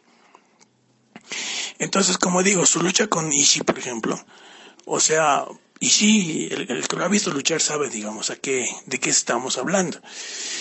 Y es un tipo que no se guarda nada, es un tipo recio, como se utiliza la palabra, entonces... Bastante. Eh, y, y, que, digamos, te puedas poner al nivel de un tipo con esa experiencia y ese estilo, es respetable. No, por lo menos a lo que yo he visto, me he dado cuenta. No ha lustrado el piso con Moxley, ahora tampoco Moxley ha agarrado y ha lustrado el piso con Ishii, o sea, ha sido una lucha tú por tú, dentro de lo que Moxley puede dar porque como digo, tampoco ha sido el que se ha destacado siempre porque qué gran habilidad técnica y todo aquello. Pero ha sido, lo han hecho, como te digo, un tú por tú. Lo mismo que con Naito. O sea, lo que tal vez en este caso Mosley le ayude un poco es que lo que le falta en técnica le, le, le como te digo, se compensa un poquito. Ese es nuestro gerente anónimo. Lo que le falta en, talento, en el ring, en desenvolvimiento a ras y todo lo que te puede decir buen Strong Style mismo, lo puede llegar a compensar de algún modo con, con el, el, tipo que, no sé, que sí de algún modo no le tiene miedo a, ciertas cosas, no le tiene miedo a lastimarse y demás. Quizás esa resistencia puedo destacar, ¿ya? Eh, y, por, y por, como te digo, el hecho de ganarle un Ishii, el hecho de ganarle ahora un Aito y ser eh, la cabeza de su bloque porque tiene 10 puntos por encima de eh, Robinson que tiene 6, el mismo Ishii tiene 6, bueno si ya vamos ahorita Toru ya no tiene 4, Shingo Takagi y Tetsuya Naito, Taichi y Hiroki Goto, Jeff Koff y Jay White tienen todos a 4 puntos. Ya, entonces eh, se vio un cacho un poco cacho decimos aquí a veces, se ve un poquito opacado quizás lo bueno que puede estar haciendo, porque siempre va a salir eh, por encima la crítica de que lo que he dicho hace rato. Ah, se está saliendo de WWE y por darle a la empresa, eh, se lo pone en una posición que no se merece, se le da un campeonato de regalo, etcétera, etcétera. Entonces, eh, ahí es donde, donde digamos, nace mi, mi análisis en este, en este caso que como digo, me parece que eh, está haciendo lo, dentro de lo que puede, está tratando de hacerlo bien. Eh, que, que, sea merecedor quizás en algún momento, porque no están las cosas cerradas, ¿no? Pero hay grandes posibilidades de que sea merecedor o no de, de ganar el bloque. Y que en su momento tal vez llegue a enfrentar a un Okada como ganador del otro bloque, que también de eso voy a hablar en, unos minutitos más. Perdón. No sé si podríamos hablar de un merecimiento tal cual. ¿Por qué? Porque como te digo, de, algún modo siempre van a haber las críticas de que se salió de WWE solamente por eso está aquí. Y no se llega a valorar un poquito que por lo menos está tratando de adecuarse a un estilo. En este caso el, el estilo japonés, el strong style o cosas así porque llegó con bombos y platillos a AEW, oye, y causó un revuelo total. Y en AEW solo ha tenido una lucha. Y dentro de la, dentro de la historia, como quieres ver, ha una lucha no sancionada siquiera. Entonces, es como si no hubiese tenido una lucha en AEW todavía. Eh, y donde llegó, como digo, con todos los bombos y platillos. Y después, eh, en, en, en el G1 Climax en New Japan tiene ya un campeonato, tiene varias victorias y se perfila como uno de los finalistas prácticamente del torneo. Entonces, eh, como te digo, me parece que eh, podrían un poquito haber hecho, en este caso, ya, eh, un, Joe, un Joe Robinson, eh, me hubiese gustado una igual por ahí arriba, este, no sé, un mismo, está bien, está bien, Shingo Takai, y que por ahí se aproxima un Moxley quedando bien parado de algún modo y de ahí perfilándole a un, a un buen rol en lo que va a ser Wrestle Kingdom, porque hasta el momento si llega a mantener ese campeonato tiene que estar en Wrestle Kingdom defendiendo ese cinturón, digamos, ¿no? Eh, pero sí, de algún modo, no, no sé si sea lo más acertado hacerle ganar el bloque y de algún modo tal vez darle el, la victoria en el torneo, en la final, ¿no? Eh, por lo mismo que te digo, porque no queda bien por las críticas que salen, no por las críticas que, repito, creo que con eso te dejo, eh, las críticas que salen al respecto de que solamente porque se salió de WWE le damos el campeonato y le damos las victorias, así regaladas, porque queda en ese, en ese, en ese lugar y queda con esas críticas. No sé qué. Sí, no, no, yo quisiera que eh, vayamos al otro grupo, el grupo A, y también analicemos la situación dentro de lo que está aconteciendo en, en, un grupo donde está gente tan importante como el mismo campeón, ¿no? El señor eh, Katsuchika Okada. Sí, mira, ya tenemos la noche, perdón, la noche 11, donde los resultados más importantes es, eh, subieron obviamente dentro del torneo, Kotibushi le gana a Bad Luck Fale, eh, dos británicos en el G1, Zack Sabre Jr. le gana a Will Ospreay, Okada le gana a Lance Archer, Sanada le gana a Kenta y Hiroshi Tanahashi le gana a Evil. A ver, Kotibushi versus Bad Luck Fale. Eh, Fale me parece que es un, un tipo mm, que si bien obviamente con su con su estatura, su peso y todo lo que tú quieras, gana mucho. Pero mm, nunca lo he visto como un personaje que tampoco se tome en serio. No sé si, es que me dejo entender. O sea, es como un gigante que domina y que tuvo campeonatos y todo, pero eh, no lo veo como que alguien que es tomado al 100% en serio en la empresa. Eh, Zack Jr. vs. Will Ospreay me gustó mucho. No, no recuerdo cuándo, en qué otra empresa vi esa lucha. De verdad que no recuerdo en qué empresa. Pero la vi. Y es interesante, obviamente, es interesante, obviamente, porque se ven dos choques de estilos. Wow, pero tú dices, eh, increíble, o sea, un, tipo que a ras de lones es, es quizás de lo mejor hoy por hoy en el mundo. Y bueno, así, eh, ¿qué te digo? Dos choques, eh, mejor dicho, un choque de dos estilos eh, súper eh, interesante. Zack Sabre Jr. versus Will Ospreay y Saber Jr. se lleva la victoria en este caso. Entonces, eh, la que le sigue, Okada contra los Archer. Obviamente sabemos que va a ganar, iba a ganar Okada. Me río un poquito en esto porque, lo he dicho en su momento, Okada para muchos es considerado hasta hoy como el mejor luchador en el mundo y para mí no. Me parece que es excelente luchador, pero nunca lo he visto como el mejor en el mundo. Eh, ya a mí, como he dicho tal vez varias veces ya, ya me cansa un poco verlo, ¿no? Ya son no sé cuántos, dos años o tres años o algo por el estilo, de que estén las estelares, eh, como el main event siempre. Y eso es algo que no me, no me llena a mí porque digo, ok, hay que darle chance a otras eh, estrellas. Como digo, y lo he dicho, para mí Okada ya llega a cansar.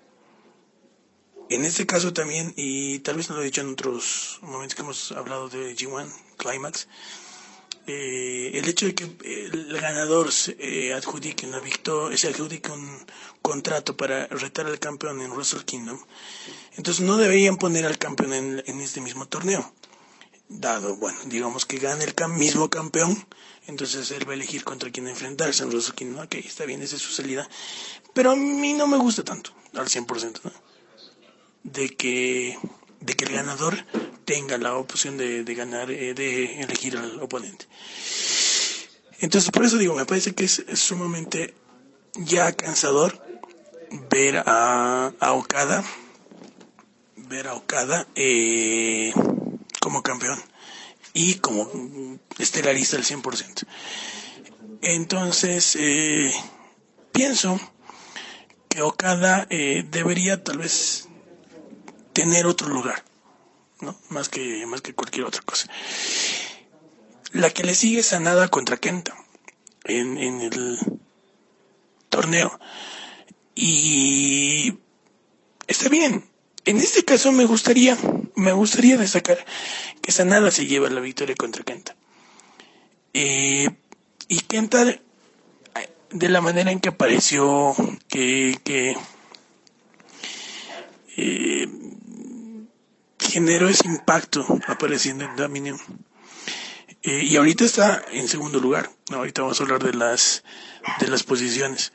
En este momento está en segundo lugar y esa es la lucha que está ahí con nosotros, ahí volviéndose loco un poquito y, tal vez está también ahí a favor o en contra mí. Eh, Kenta está de segundo, está con 8 puntos, Okada está con 12 puntos.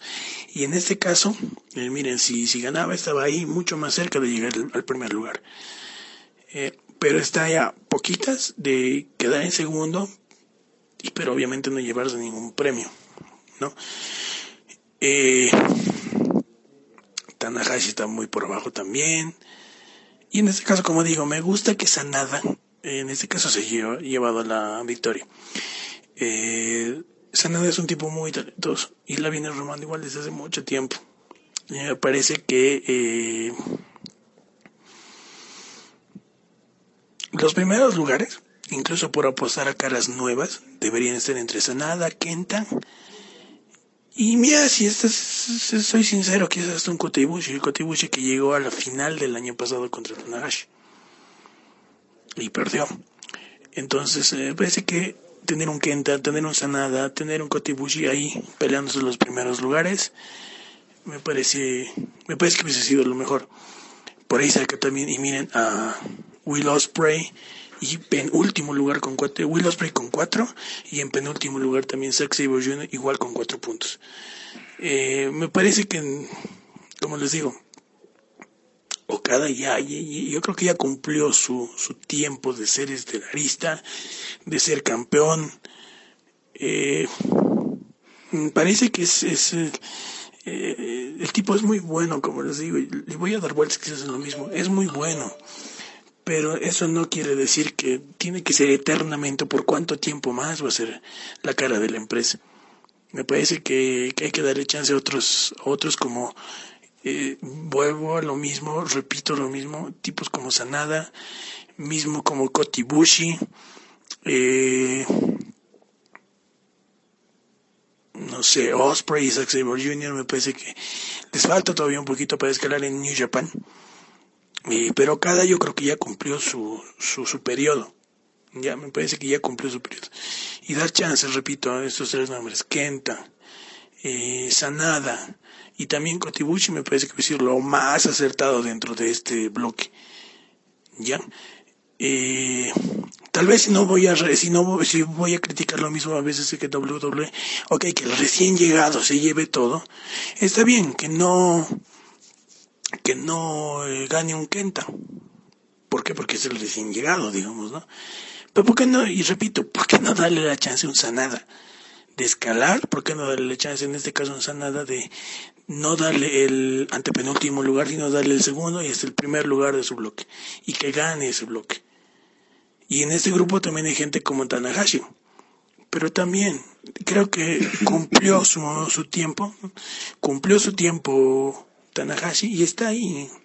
No está en últimos lugares, no está como la superestrella que ahorita, digamos, la están humillando a cada lucha, no, está en todavía en un lugar, porque ya tiene un estatus, lo mismo que Okada, entonces Okada no necesita estar siempre ahora como campeón, no necesita estar siempre como eh, main event. Entonces, de aquí, como digo, ¿por qué no darle una oportunidad a nada y también dejar en mejores eh, eh, situaciones un Kenta, por ejemplo, que el, eh, el día anterior correspondiente a este bloque, que valdría siendo el día 9, perdió contra Okada. ¿Por qué no darle la chance a un Kenta de darle una victoria contra Okada? Mm. Por eso te digo, no sé, eh, yo, yo tengo muchas críticas y lo sabes acerca de lo que es eh, Okada ahorita como campeón, lo que es ahorita como cara de la empresa y, estoy totalmente en contra de que se siga girando todo alrededor de Okada en lugar de darle oportunidades a, un Sanada, por ejemplo, o a un Ibushi. Yo no estoy en contra de Okada ni de que sea cada la empresa, pero creo que, que eh, eh, hubiera sido interesante que eh, sí hubiera, haya renovación, ¿no? Por eso te hablaba, ¿no? La empresa creo que tendría que apostar por renovación. Creo que hubiera sido interesante que este, este impulso que le están dando a Moxley se lo diesen a otro. No te digo a quién, pero a otra, otra figura. Ya no te digo si japonés o norteamericano o, o de donde sea pero creo que incluso Osprey era una buena opción, pero no entiendo. Creo que mm, se me está haciendo raro este torneo. No es lo que, sí, tiene... imaginaba. O sea, para no alargar demasiado y ser concreto en mi, opinión. Tiene varias críticas, ¿no? Y en el caso, como decía, en el, en el grupo B, en lugar de darle todo ese empuje a Moxley, porque más allá de valorar, como digo, que tratemos un poquito de valorar esta nueva etapa en su carrera, como, ha dicho en su momento cuando se, ya hablaba de retiro de WWE, que la empresa va a seguir tal cual como siempre porque no es imprescindible. Entonces, en, el, suponte en este caso agarres y digas, no, ya no Moxley para nada en Japan. La empresa va a seguir igual y va a estar muy bien eh, con otras, eh, con otros integrantes. Lo mismo en All Elite Wrestling. Incluso el, eh, creo que también en su contrato está de que si no le gusta cómo están las cosas, creo que dentro de un año se puede ir el rato que le dé la gana. Entonces, eh, se puede ir de Elite Wrestling y tampoco va a ser una, una pérdida así eh, que tú sientas demasiado. Entonces, pero solamente digo, ok, si está encaminándose en una nueva etapa en su carrera, tal vez pueda mostrar cosas buenas, entonces démosle, démosle algo de chance. Pero como digo, se le termina afectando, ¿por qué? porque no te, no te sacas ese, ese, ese etiquetito de que solamente me están dando este lugar porque he salido de WWE y hablo mierda de WWE, por eso me están premiando con campeonatos y posiblemente el G1 Climax. Por eso se lo ve afectado. Pero si querías, digamos, tal vez darle la chance a alguien, así yo te digo también un, en, ese, en, el, en este otro bloque, Joe Robinson hubiese sido uno de los quizás más idóneos para recibir un buen push dentro del, dentro del torneo. Si bien no ganarlo, pero como digo, recibir un buen empuje en el, en el torneo. Un Robinson, por ejemplo, joven, un tipo que se ha reinventado, un tipo que ha mejorado muchísimo toda su calidad. ¿Ya?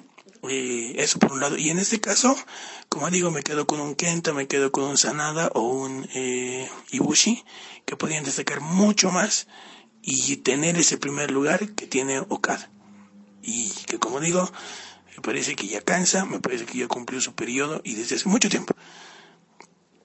Entonces, eh, me parece que hay que dar más chances a otras estrellas en Japón, sea japonés o no japonés. Porque, mira, en todo, en, el caso de Kenny Omega, que fueron del, creo que el último gran feudo en New Japan, tuvieron varias luchas, eh, luchas empatadas, luchas para uno, luchas para el otro, y que al final llega un final feliz en el que Kenny por, por fin llega al campeonato de IWGP y que si bien duró un buen tiempo, tuvo sus eh, defensas eh, muy buenas, tuvo un buen camino como campeón, terminó quedando en, salirse de la empresa, ok, se salió de la empresa, y todo de algún modo giró para que ahora sigamos teniendo cada como campeón podían haberle dado otro enfoque a ese cinturón, dándoselo a otros eh, y no volver a lo mismo. Mm, pero por eso digo que falta esa, ese cambio en cuanto a estelarista en Japón. No, como te digo, ¿para qué vamos a, en ese sentido, alargar demasiado la discusión. De, con Okada estoy de acuerdo, pero creo que tenía que venir alguien precisamente para retar. Que este campeonato, no sé si podía manejarse de esa manera, sirva para posicionar un rival, alguien que se estable de la empresa, alguien que se quede y sea la, el que le tome la posta. Y no lo están haciendo, y eso me molesta también un poco, ¿no? Pero bueno. Sí, como te digo, me parece que ese es el lado que, que eh, se les está dando lugar también aquí a personas, en este caso las dos cabezas de grupo, que son Okada en el A y Moxley en el B, por diferentes circunstancias, pero se les está dando lugar que podrían ocupar otras otras eh, figuras, otras superestrellas, otros luchadores, como quieras decirlo, eh, que podrían dar también la talla. No te digo que ellos sean super, o sea, están en lugares que se han ganado. Okada por, por sus eh, motivos, Moxley por los suyos puede tener un buen lugar, pero como repito, me parece que hay otras personas, otros luchadores que, que podrían tener este, esos lugares, esos primeros lugares de cada grupo. Bueno, eh, con, así es, así que vamos a estar siguiendo todavía lo que es el G1 Climax. Eh, si no tienes nada más que agregar, yo, yo al menos me voy despidiendo. Mm, bueno, teníamos ahorita... si tienes que decir algo. Claro. No, mira, por ejemplo, bueno, solamente eso para mencionarlo si quieres, como hemos variado un poquito el, el inicio que teníamos previsto. Ahorita solamente hablar de, de AEW, que hoy hace un rato lo hemos mencionado, y tenía que ser uno de los, de los temas también para hablar. Eh, algo que ya sabíamos, pero que se ha confirmado en estos días, eh, la fecha 2 de octubre, eh, 8 de la noche, si no me equivoco, aquí sería en Bolivia, en Puerto Rico también, y en Chile. Eh, miércoles 2 de octubre, el estreno del programa semanal que ya van a tener por TNT Drama. Eso, eso creo que hay que eh, aclararlo. Porque cuando posteábamos estas notas de la confirmación del evento y fechas y todo, nos preguntaban, ¿no? Este, para diferentes, en especial para, para aquí, para Bolivia. Ya, entonces va a ser TNT, entonces lo vamos a poder ver. No, porque esta señal es solamente para de eh, los Estados Unidos, ¿ya? Como lo hemos puesto en, respuestas ahí con, con, ustedes que nos estén escuchando, eh, no hay una noticia, no hay una confirmación ni de horarios, ni fechas, menos de una cadena televisiva eh, este para Latinoamérica o incluso para Europa. Ya lo que se está manejando el 2 de octubre a las 8 de la noche, que es, si no me equivoco, como les digo, no es para Latinoamérica ni Europa, es para los Estados Unidos. ¿no? Entonces, en su momento eh, eh, se verá para, el, para Latinoamérica. Esperemos que elijan bien su equipo de narración en español. Sí, esperemos. Esperemos que sí. Este, porque si siguen por el camino que van a ir para All Out, hay que seguir escuchándolo en inglés. ¿Qué está con Jim Ross, así como se llama? Sí, no, Jim Ross, Excalibur y, y demás eh, es, es, es, mucho mejor. Ya, así que nuestra, nuestra, nuestro consejo, escúchenlo siempre en inglés. Y en el momento que hay una disponibilidad en español, eh, que, sea un, un, un, equipo realmente, ¿no? Un buen equipo. Este, eso, eso es solamente para los Estados Unidos, no para Latinoamérica, ni Europa, ni nada. Así que por ahora nos, nos queda solamente leer los resultados, seguir de alguna manera lo que está pasando, pero para una señal televisiva o que te digan un, una plataforma de streaming que puedas ver, aquí en Latinoamérica no la hay, no la hay. Entonces, eh, como repito, ¿no? TNT Drama en los Estados Unidos, el 2 de octubre, eh, estreno del programa semanal de All Elite Wrestling. Eh, ¿Qué más? Por otro lado, lo último, bueno, este fin de semana, este sábado 3, eh, Triple Manía 27, un cartel que hemos eh, analizado, la, hace unas dos semanas, si no me equivoco, en cuanto salió prácticamente. Eh, hay cositas interesantes que se puede ver. Creo que lo más a destacar puede ser la lucha femenina en escaleras. Este, no sé, eh, la presentación de los Young Bucks, que Kenny Omega por primera vez en, en la AAA contra los Lucha Brothers y, y Laredo Kid.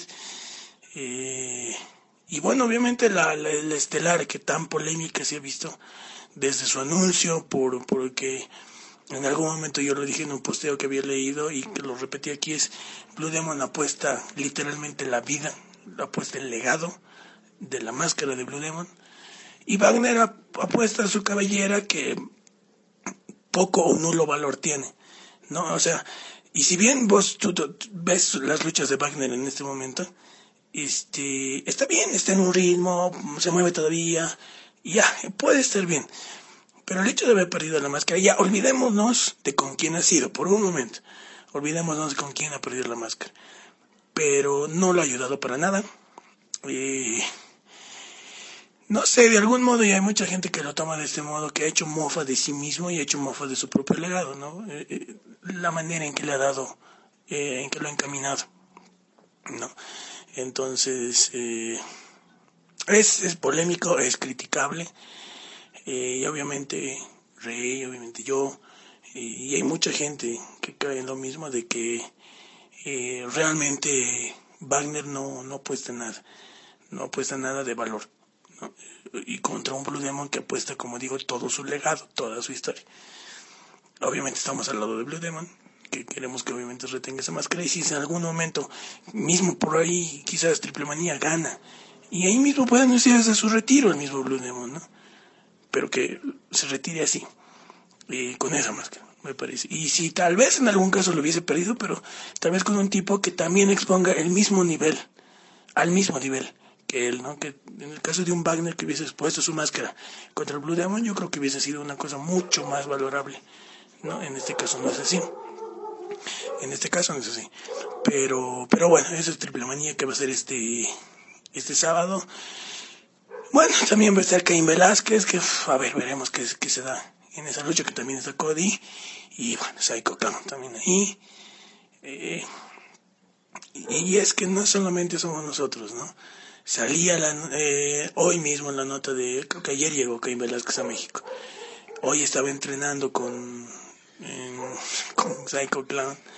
Y decían, no, Psycho Clown, ahí indicándole que, o y muchos decían, y no lo estoy diciendo solamente yo, Rey, muchos decían, ¿y qué carajos le va a enseñar un Psycho Clown a Caín Velázquez. Es cierto que Caín Velázquez viene de un mundo diferente, esto es lucha libre, algo que se ha dedicado, Psycho Clown y viene de una familia de lucha libre, pero no, ¿qué le va a decir? Yo textualmente lo leía en un comentario, decía que le debe estar diciendo simplemente que se quite el cinturón y que lo agarre cinturonazos por todo el ring, incluido el árbitro más. Eso es lo que le va a enseñar Psycho Clown, posiblemente sí. Pero, como les digo, tiene sus cosas que te pueden llamar la atención y sus cosas que dices, ¿en serio? En el caso de Triple Manía. Y también recuerden escucharlo en inglés junto a Man Striker y al tremendo vampiro. ¿no? Eh, eso y no sé si ya con eso nos, nos vamos despidiendo. Bueno, de mi parte ha sido todo. Eh, un saludo luchístico. Eh, nos reencontramos la siguiente semana porque ya sonó la campana. Sí, eso fue todo en esta semana por con nosotros en República Wrestling. Gracias por acompañarnos tres años y ya más haciendo esto. A propósito, muchísimas gracias a todas las superestrellas, amigos, colaboradores que nos han enviado sus felicitaciones. Negro Navarro de México, este Máscara Año 2000, tremendas leyendas vivientes de la lucha libre. Rush, el toro blanco, eh, Anthony Piñero, que le mandamos un saludo, también nos está saludando y eh, felicitando, Ángel Coto, eh, Sabio Vega, o sea, increíble, ¿no? Así que muchísimas gracias por, por estar ahí apoyándonos. Y bueno, eso sería todo de, por esta semana en República Wrestling. Nos escuchamos a la próxima semana. Gracias. complicate everything. They steal your fate every day, but you can't believe it. Take yourself far away from nothingness, million miles from emptiness.